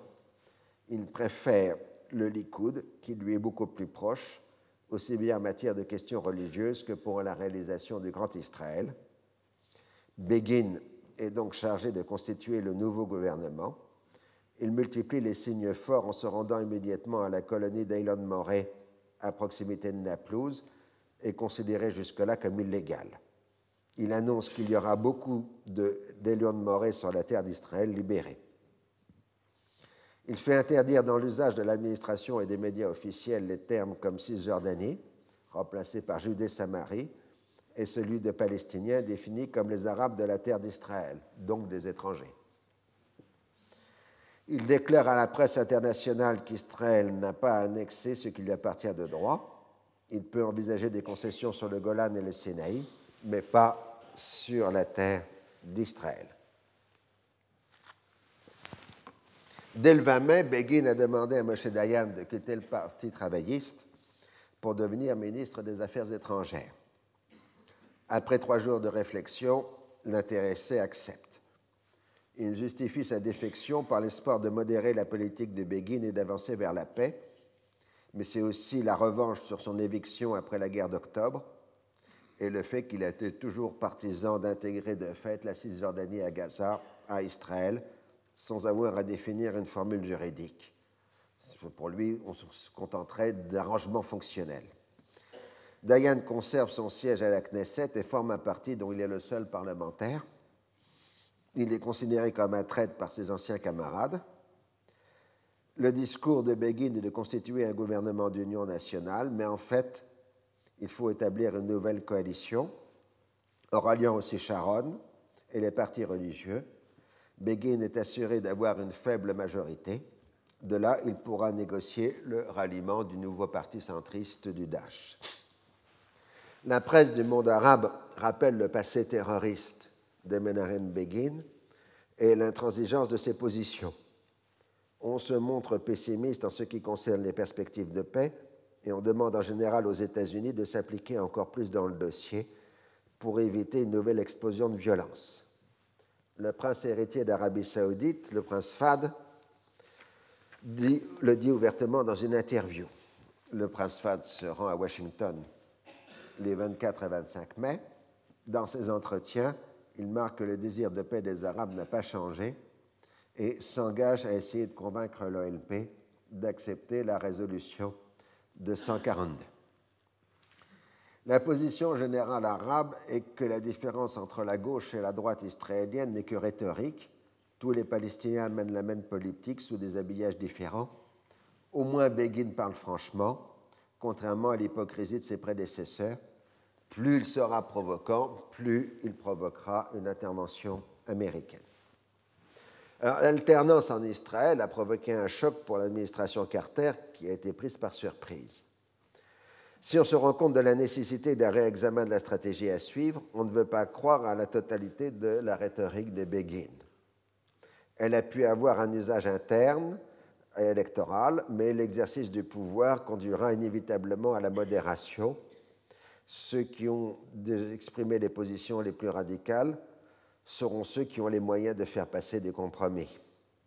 Dans l'immédiat, il faut attendre la formation du nouveau gouvernement israélien et sa déclaration de politique générale. Les conseillers du président considèrent que Carter s'est trop mis en avant sur le dossier et qu'il faut le laisser pour l'instant le traitement public à Vance et au vice-président Mondale.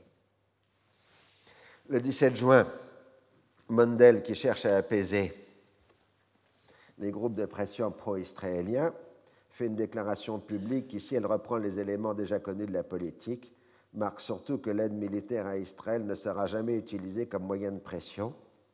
S'il y a des différends politiques, ils seront traités politiquement. Il ne peut être question de remettre en cause la sécurité d'Israël. Cela ne suffit pas pour calmer la situation. Les lobbies s'en prennent à Brzezinski, considéré comme pro-arabe, et à William Quant, son conseiller pour les affaires palestiniennes. Les membres juifs de l'administration sont considérés comme trop tièdes et n'étant pas en harmonie avec les vues de la communauté juive américaine. L'organisation sioniste l'AIPAC lance une vigoureuse campagne de protestation à destination du Congrès.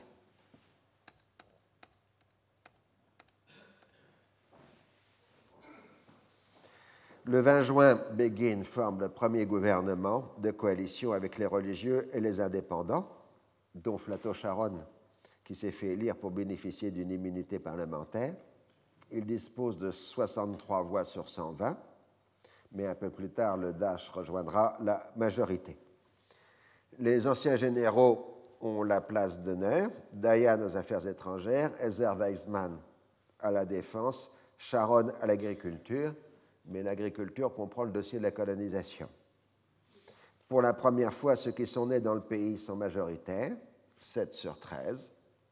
Dans son discours d'investiture, Begin appelle Sadat le roi Hussein et Assad à le rencontrer soit dans une capitale des pays concernés ou dans un pays neutre. Tout en se déclarant prêt à aller à Genève, il rappelle le droit historique et éternel du peuple juif sur la Judée-Samarie, terre des ancêtres. Le programme affiché est une vie en commun entre Israéliens et Arabes sur une terre qui serait sans souveraineté proclamée, mais où les Israéliens auraient le pouvoir d'administration et donc de gestion des ressources et des naturelles et des droits de propriété. La réponse américaine est presque immédiate à l'instigation d'un Brzezinski, partisan d'une politique de fermeté. Il faut éviter de laisser à Begin la possibilité d'imposer son interprétation de la résolution 242 qui exclurait la Cisjordanie. Elle prend la forme d'une déclaration du département d'État le 27 juin 1977, répondant aux critiques des amis d'Israël au Sénat. La politique des États-Unis est fondée sur la résolution 242 qui implique des compromis difficiles aux partis en présence. On ne demande pas des concessions unilatérales. La normalisation des, relations et la prise en compte du dossier palestinien comptent autant que les garanties de sécurité. Israël doit clairement se retirer des territoires occupés, ce qui signifie bien les trois régions, le Sinaï, le Golan, la Cisjordanie et Gaza. Le contour précis des frontières et les arrangements de sécurité doivent être déterminés dans les négociations. Aucune condition préalable ne peut être imposée par une des parties, ce qui signifie qu'aucun territoire, y compris la Cisjordanie, ne doit être automatiquement exclu des éléments de la négociation. Une telle exclusion serait en contradiction avec le principe des négociations sans condition préalable et ne serait pas conforme non plus à l'esprit de la résolution 242 qui doit constituer le cadre des négociations. Alors, cette déclaration provoque les protestations en Israël et des approbations positives dans le monde arabe. Les groupes de pression pro-israéliens euh, manifestent à Washington, d'où le Carter doit recevoir les représentants de la communauté juive et l'ambassadeur d'Israël euh, pour calmer les protestations et il réaffirme son engagement pour la sécurité d'Israël. La paix devra comprendre une pleine normalisation des relations. La patrie palestinienne peut faire partie de la Jordanie. Elle ne constitue pas nécessairement un État palestinien, perspective à laquelle il n'est pas favorable. Pendant ce temps-là, en Europe, les neuf chefs d'État et de gouvernement de la communauté européenne font une déclaration commune qui rappelle l'inadmissibilité de l'acquisition de territoires par la force et la nécessité d'une patrie euh, palestinienne. Israël doit être prêt à reconnaître les droits légitimes du peuple palestinien, de même la partie arabe doit être prête à reconnaître le droit d'Israël à vivre en paix à l'intérieur de frontières sûres et reconnues. Mais les Européens ne participent pas à la négociation.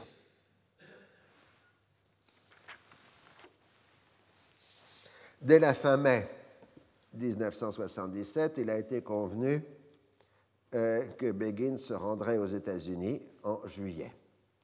Sous la direction de Vance, le département d'État se lance dans une étude systématique des différentes options possibles.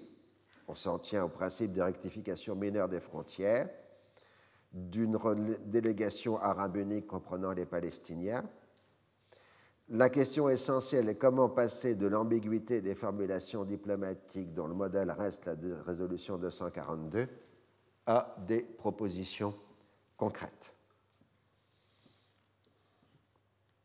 La réaction offensive des groupes de pression pro-israéliens conduit à abandonner la voie de la diplomatie publique pour revenir au huis clos des entretiens avec les responsables politiques. Le 12 juillet, dans une conférence de presse, Carter insiste sur le fait qu'il ne fixe pas de conditions préalables. et se montre plus réservé sur le dossier de la patrie palestinienne, semblant revenir à une sorte d'option jordanienne. Begin n'est pas seulement un idéologue aux thèses c'est aussi un remarquable manœuvrier et un redoutable négociateur.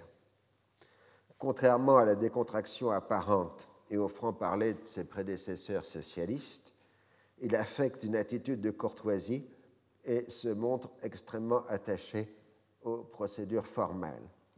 Il est ainsi toujours en costume cravate et non en débraillé, contrairement au ministre travailliste. De formation juridique, il est aussi caractérisé par une sorte de pédanterie en matière légale. Dans l'ensemble, il se comporte bien plus comme un natif d'Europe centrale que comme un pionnier.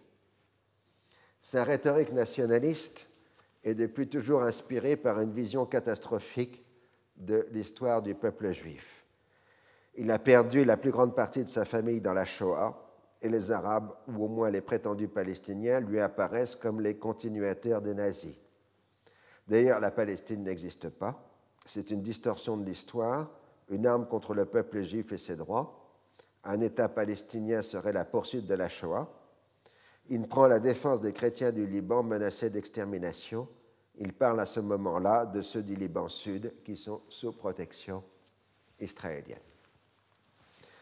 Dès les premiers entretiens le 19 juillet 1977, il expose ses vues procédurières. La conférence de Genève ne tiendrait qu'une session plénière d'ouverture suivie de la constitution de commissions mixtes où se dérouleraient les véritables négociations. Une fois les traités prêts, on referait une session plénière pour les signer. Il s'agit bien d'une couverture internationale à des négociations d'État à État.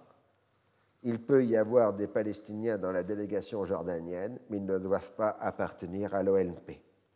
Il est donc en apparence souple, refusant plutôt de ne pas répondre que de marquer son opposition à ce qui lui déplaît. Il renvoie alors à la nécessité de consulter son gouvernement. Il en est ainsi quand Vance évoque une entité palestinienne qui serait démilitarisée et qui vivrait en symbiose avec Israël. Carter se montre euh, très conciliant pour cette prise de contact. Il demande un gel de la colonisation, au moins jusqu'à l'ouverture de la conférence de Genève. Begin évoque la poursuite des engagements de ses prédécesseurs. En matière de retrait, il marque qu'il est prêt à en faire d'important dans le Sinaï, mais qu'il n'en est pas question pour Gaza, la Cisjordanie et le Golan. Néanmoins, les Américains restent optimistes les positions de Begin leur apparaissant plutôt comme celles d'un début de marchandage que comme des points d'arrêt inébranlables. Certes, Begin a exprimé son opposition formelle à toute souveraineté étrangère sur la terre d'Israël, euh, donc la Cisjordanie et Gaza, mais il a aussi accepté la présence de Palestiniens dans la délégation jordanienne, marquant qu'on n'irait pas chercher dans leur poche s'ils ont ou non la carte de l'ONP. De même, il a laissé dire que l'on pourrait les laisser évoquer la question de Jérusalem et du retrait de Cisjordanie. Dans ses déclarations publiques, il a éludé les questions difficiles, donnant ainsi une impression d'ouverture. Il n'en reste pas moins que si l'on a progressé dans les questions de procédure, aucune avancée n'a eu lieu dans les questions de fond.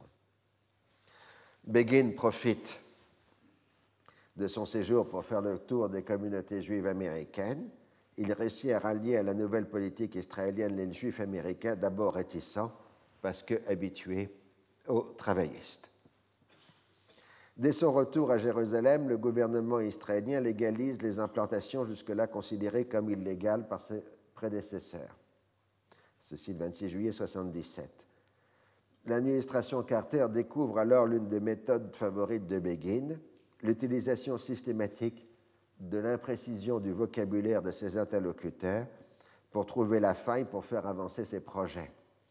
Autrement dit, il utilise la lettre pour aller contre l'esprit. Il, il, avait dit Je ne créerai pas de nouvelles colonies. Mais non, pour l'instant, il légalise les colonies illégales. Autrement dit, oui, donc, la réponse immédiate du département d'État est de dire que les implantations israéliennes dans les territoires sont illégales et constituent des obstacles à la paix. Carter pense alors qu'il faut faire bouger les choses en obtenant de l'OLP qu'elle accepte la résolution 242, préalable à l'ouverture d'un dialogue avec les États-Unis et à la participation à la conférence de Genève. L'inconvénient, c'est que pour ouvrir ce dialogue, il faut passer par des intermédiaires. On sonde donc dans ce sens les gouvernements arabes, qui s'impliquent ainsi dans le jeu complexe des, on s'implique ainsi dans le jeu complexe des relations interarabes, en particulier l'opposition croissante entre la Syrie et l'Égypte.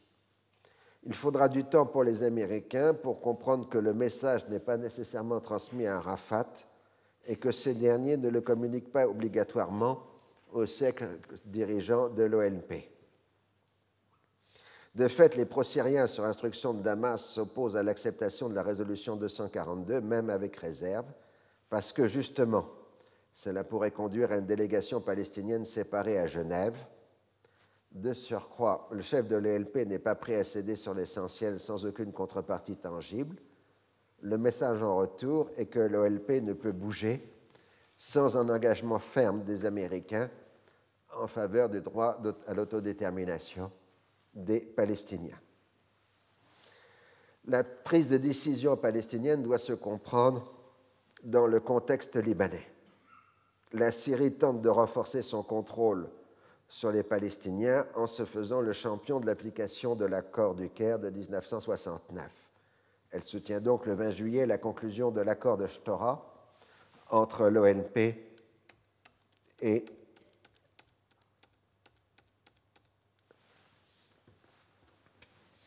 et le gouvernement libanais. Il prévoit le retrait des armes lourdes des camps et des agglomérations urbaines, ainsi que le retour de l'armée libanaise au sud. Dès le 22 juillet, l'OLP proclame un cessez-le-feu unilatéral au sud de l'Italie. Des gestes symboliques ont lieu dans ce sens au mois d'août, tandis que l'OLP et la Syrie amorcent un rapprochement politique, contrepartie positive de l'accord pour les Palestiniens. Cela inquiète le front libanais qui refuse un désarmement parallèle. Du coup, la résistance palestinienne s'en sert pour ne pas désarmer dans le sud, et le front libanais proclame son opposition à l'accord de Shtora. Le blocage libanais est bien là. Indépendamment des autres facteurs, personne ne peut accepter de désarmer, car cela risquerait de remettre en cause la sécurité des membres du groupe auquel on appartient. Les massacres de 1975-76 sont dans la mémoire de tous.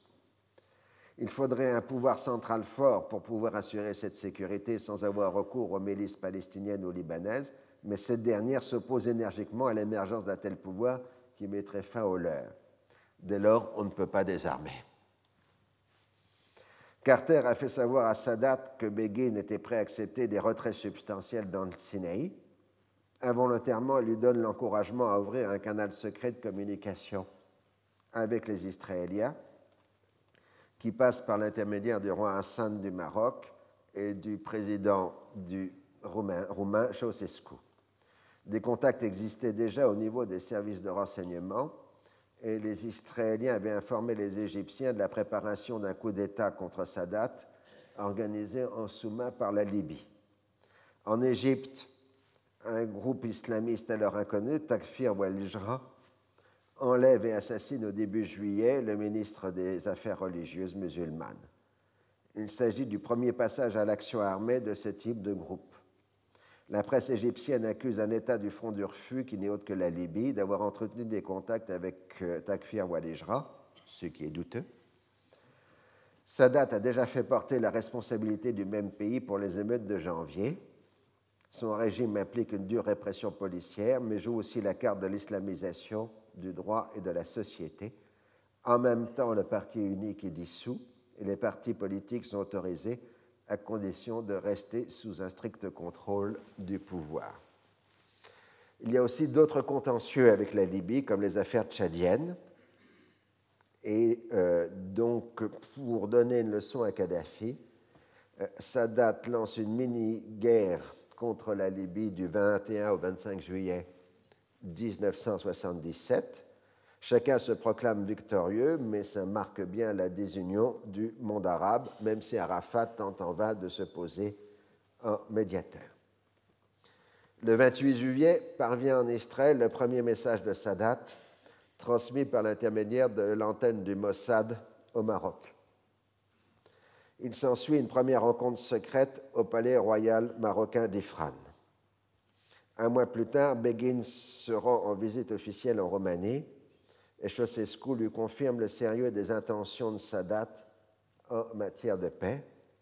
Begin demande aux Roumains de faire savoir à Sadat qu'il voudrait le rencontrer secrètement ou publiquement, ce qui pourrait avoir lieu en Roumanie. Alors l'étape suivante est la tournée du secrétaire d'État américain au Moyen-Orient, avec pour but de préparer la conférence de Genève. L'élément essentiel est la participation des Palestiniens. Si l'OLP accepte la 242 avec une réserve sur la question des réfugiés, ce serait considéré comme une reconnaissance du droit d'Israël à exister et on pourrait entamer un dialogue avec la centrale palestinienne. La stratégie de Carter n'est plus d'arriver à des résultats tangibles avant Genève, mais de faire de la conférence le cadre de négociations puisque l'attitude de Begin interdit d'espérer tout progrès tangible avant la réunion de la conférence. Cela ne convient pas à Sadat, qui est le premier à recevoir Vance le 1er août à Alexandrie. L'Égyptien rejette l'idée d'inclure les Palestiniens dans la délégation jordanienne ou dans une délégation arabe unique et propose de les intégrer dans la délégation de la Ligue des États arabes qui serait invitée à participer au débat. Sadat ne veut pas dépendre des Jordaniens ou des Syriens et veut conserver sa totale liberté d'action et propose la constitution de groupes de travail destinés à préparer la conférence. Il fournit même un avant-projet d'accord aux Américains. Les Américains ne comprennent pas qu'il est de plus en plus méfiant sur les possibilités d'arriver à une solution globale et qu'il s'oriente, comme à l'époque de Kissinger, vers des négociations séparées avec Israël l'Égypte d'abord, les autres ensuite. Or, les discussions avec la Jordanie et la Syrie n'apportent rien de nouveau.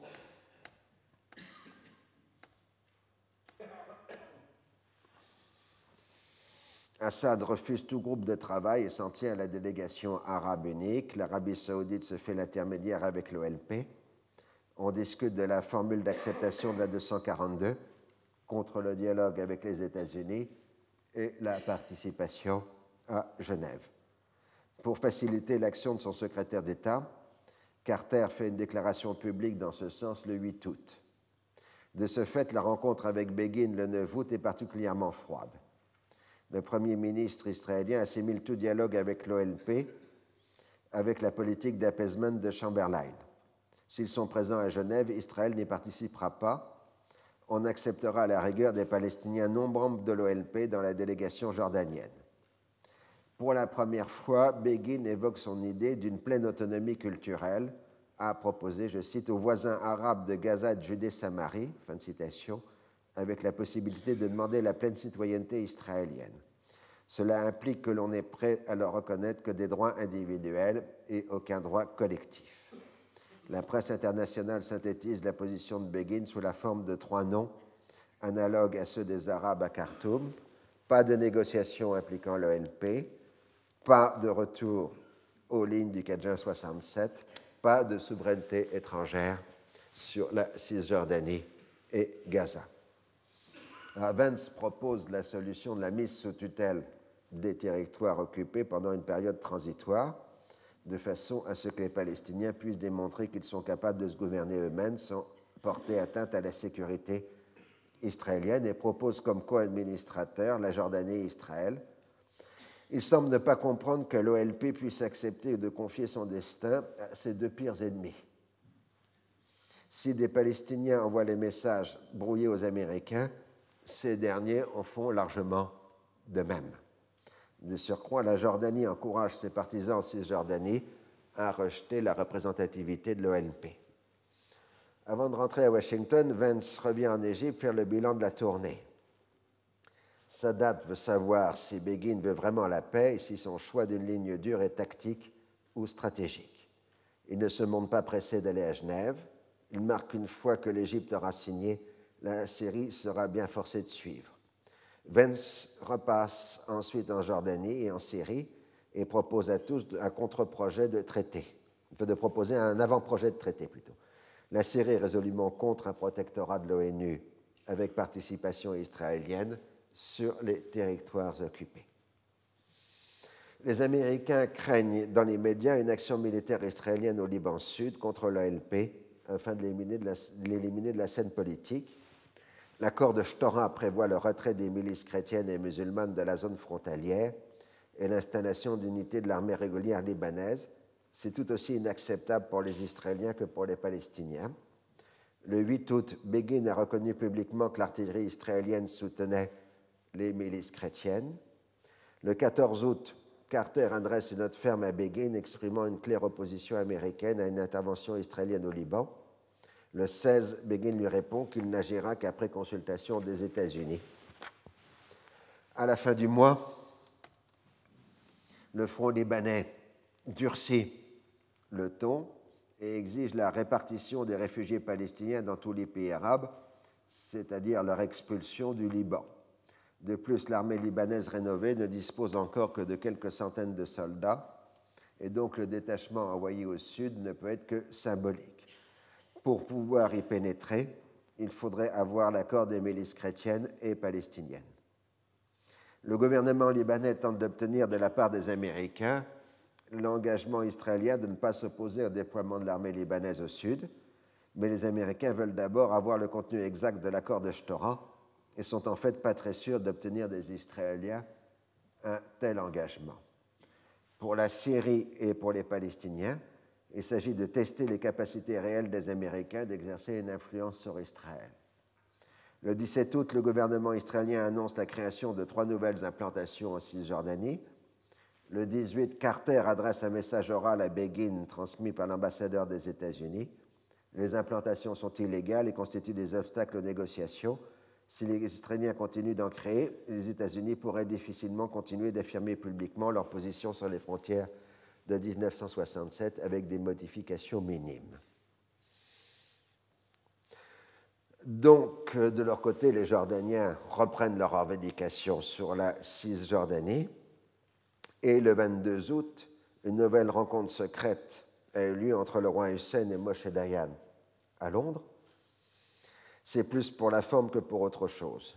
Dayan interroge le roi sur un éventuel partage de la Cisjordanie entre Israël et la Jordanie, projet dont Dayan est un ferme opposant.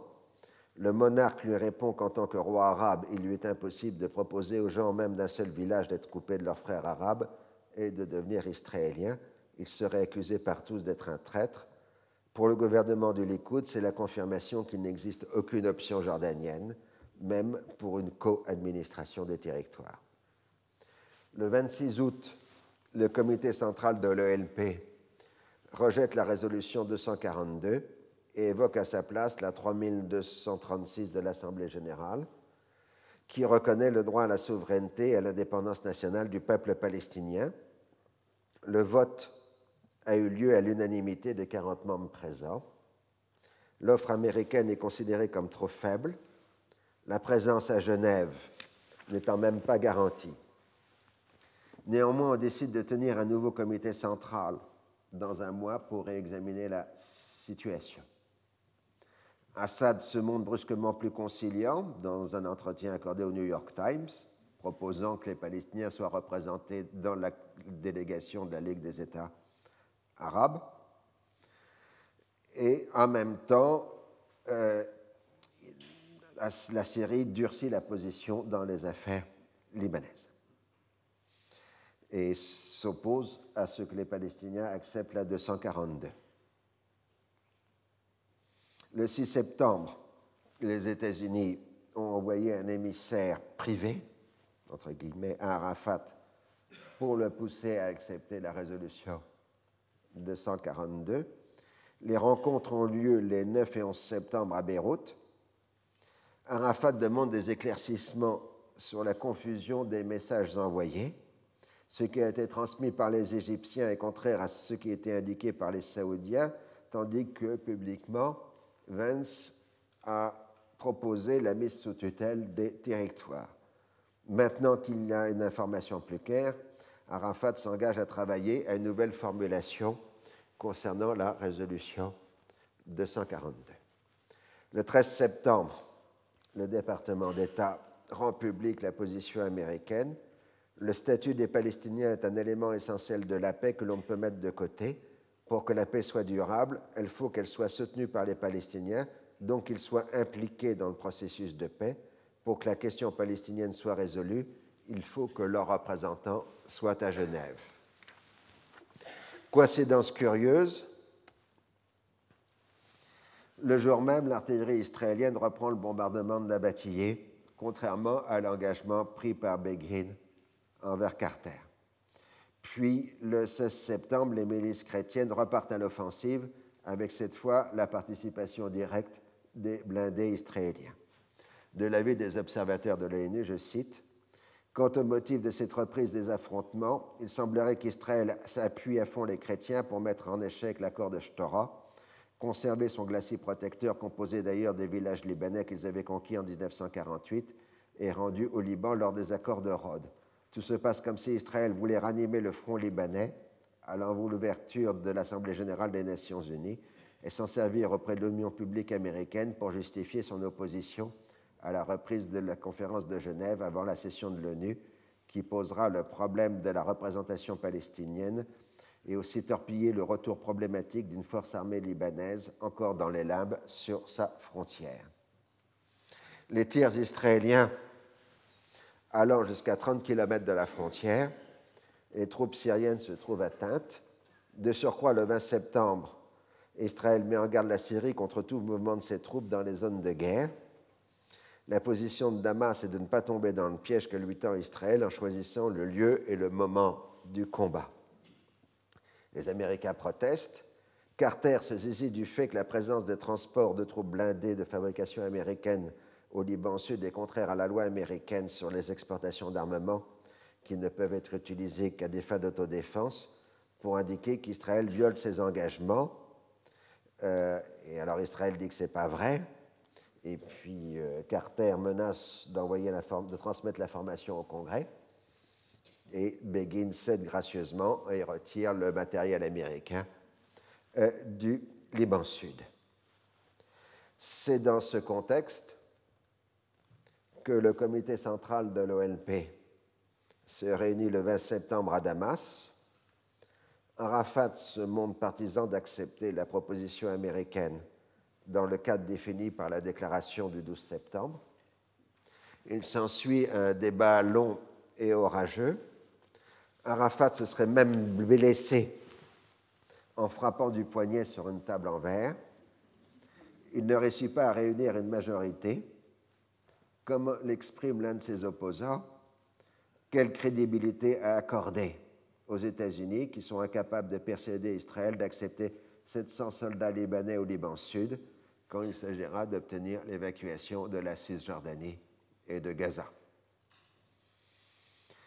Alors donc, euh, on a une situation maintenant extrêmement confuse puisque les différents acteurs arabes euh, jouent chacun euh, leur propre jeu. Il y a les déclarations publiques généralement sous les formes les plus intransigeantes. En second, on centralise autour des Américains les positions des uns et des autres.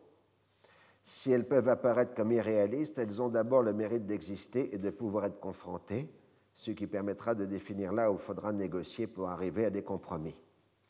À Washington, on considère ceci comme des points de départ, aussi bien sur les procédures que sur le fond des dossiers.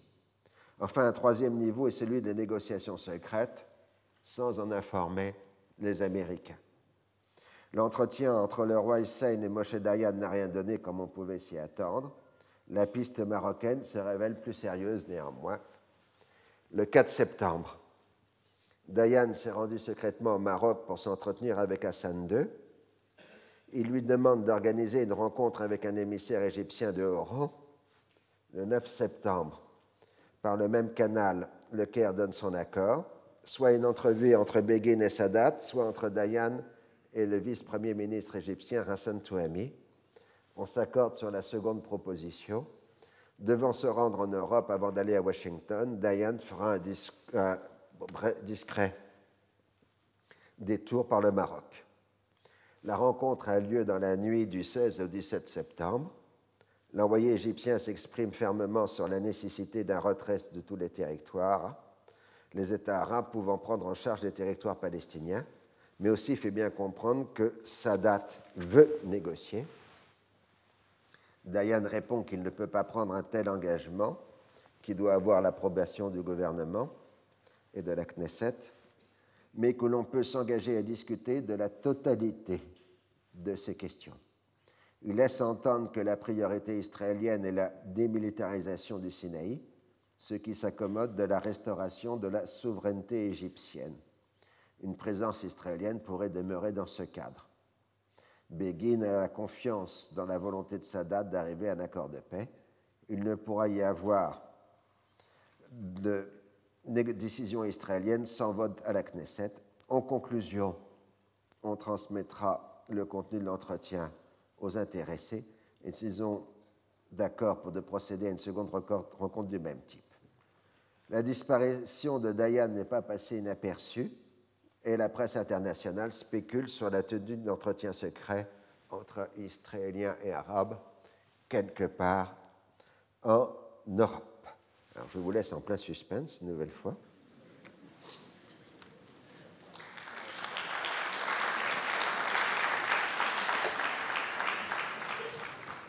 Retrouvez tous les podcasts du Collège de France sur www.collège-de-france.fr.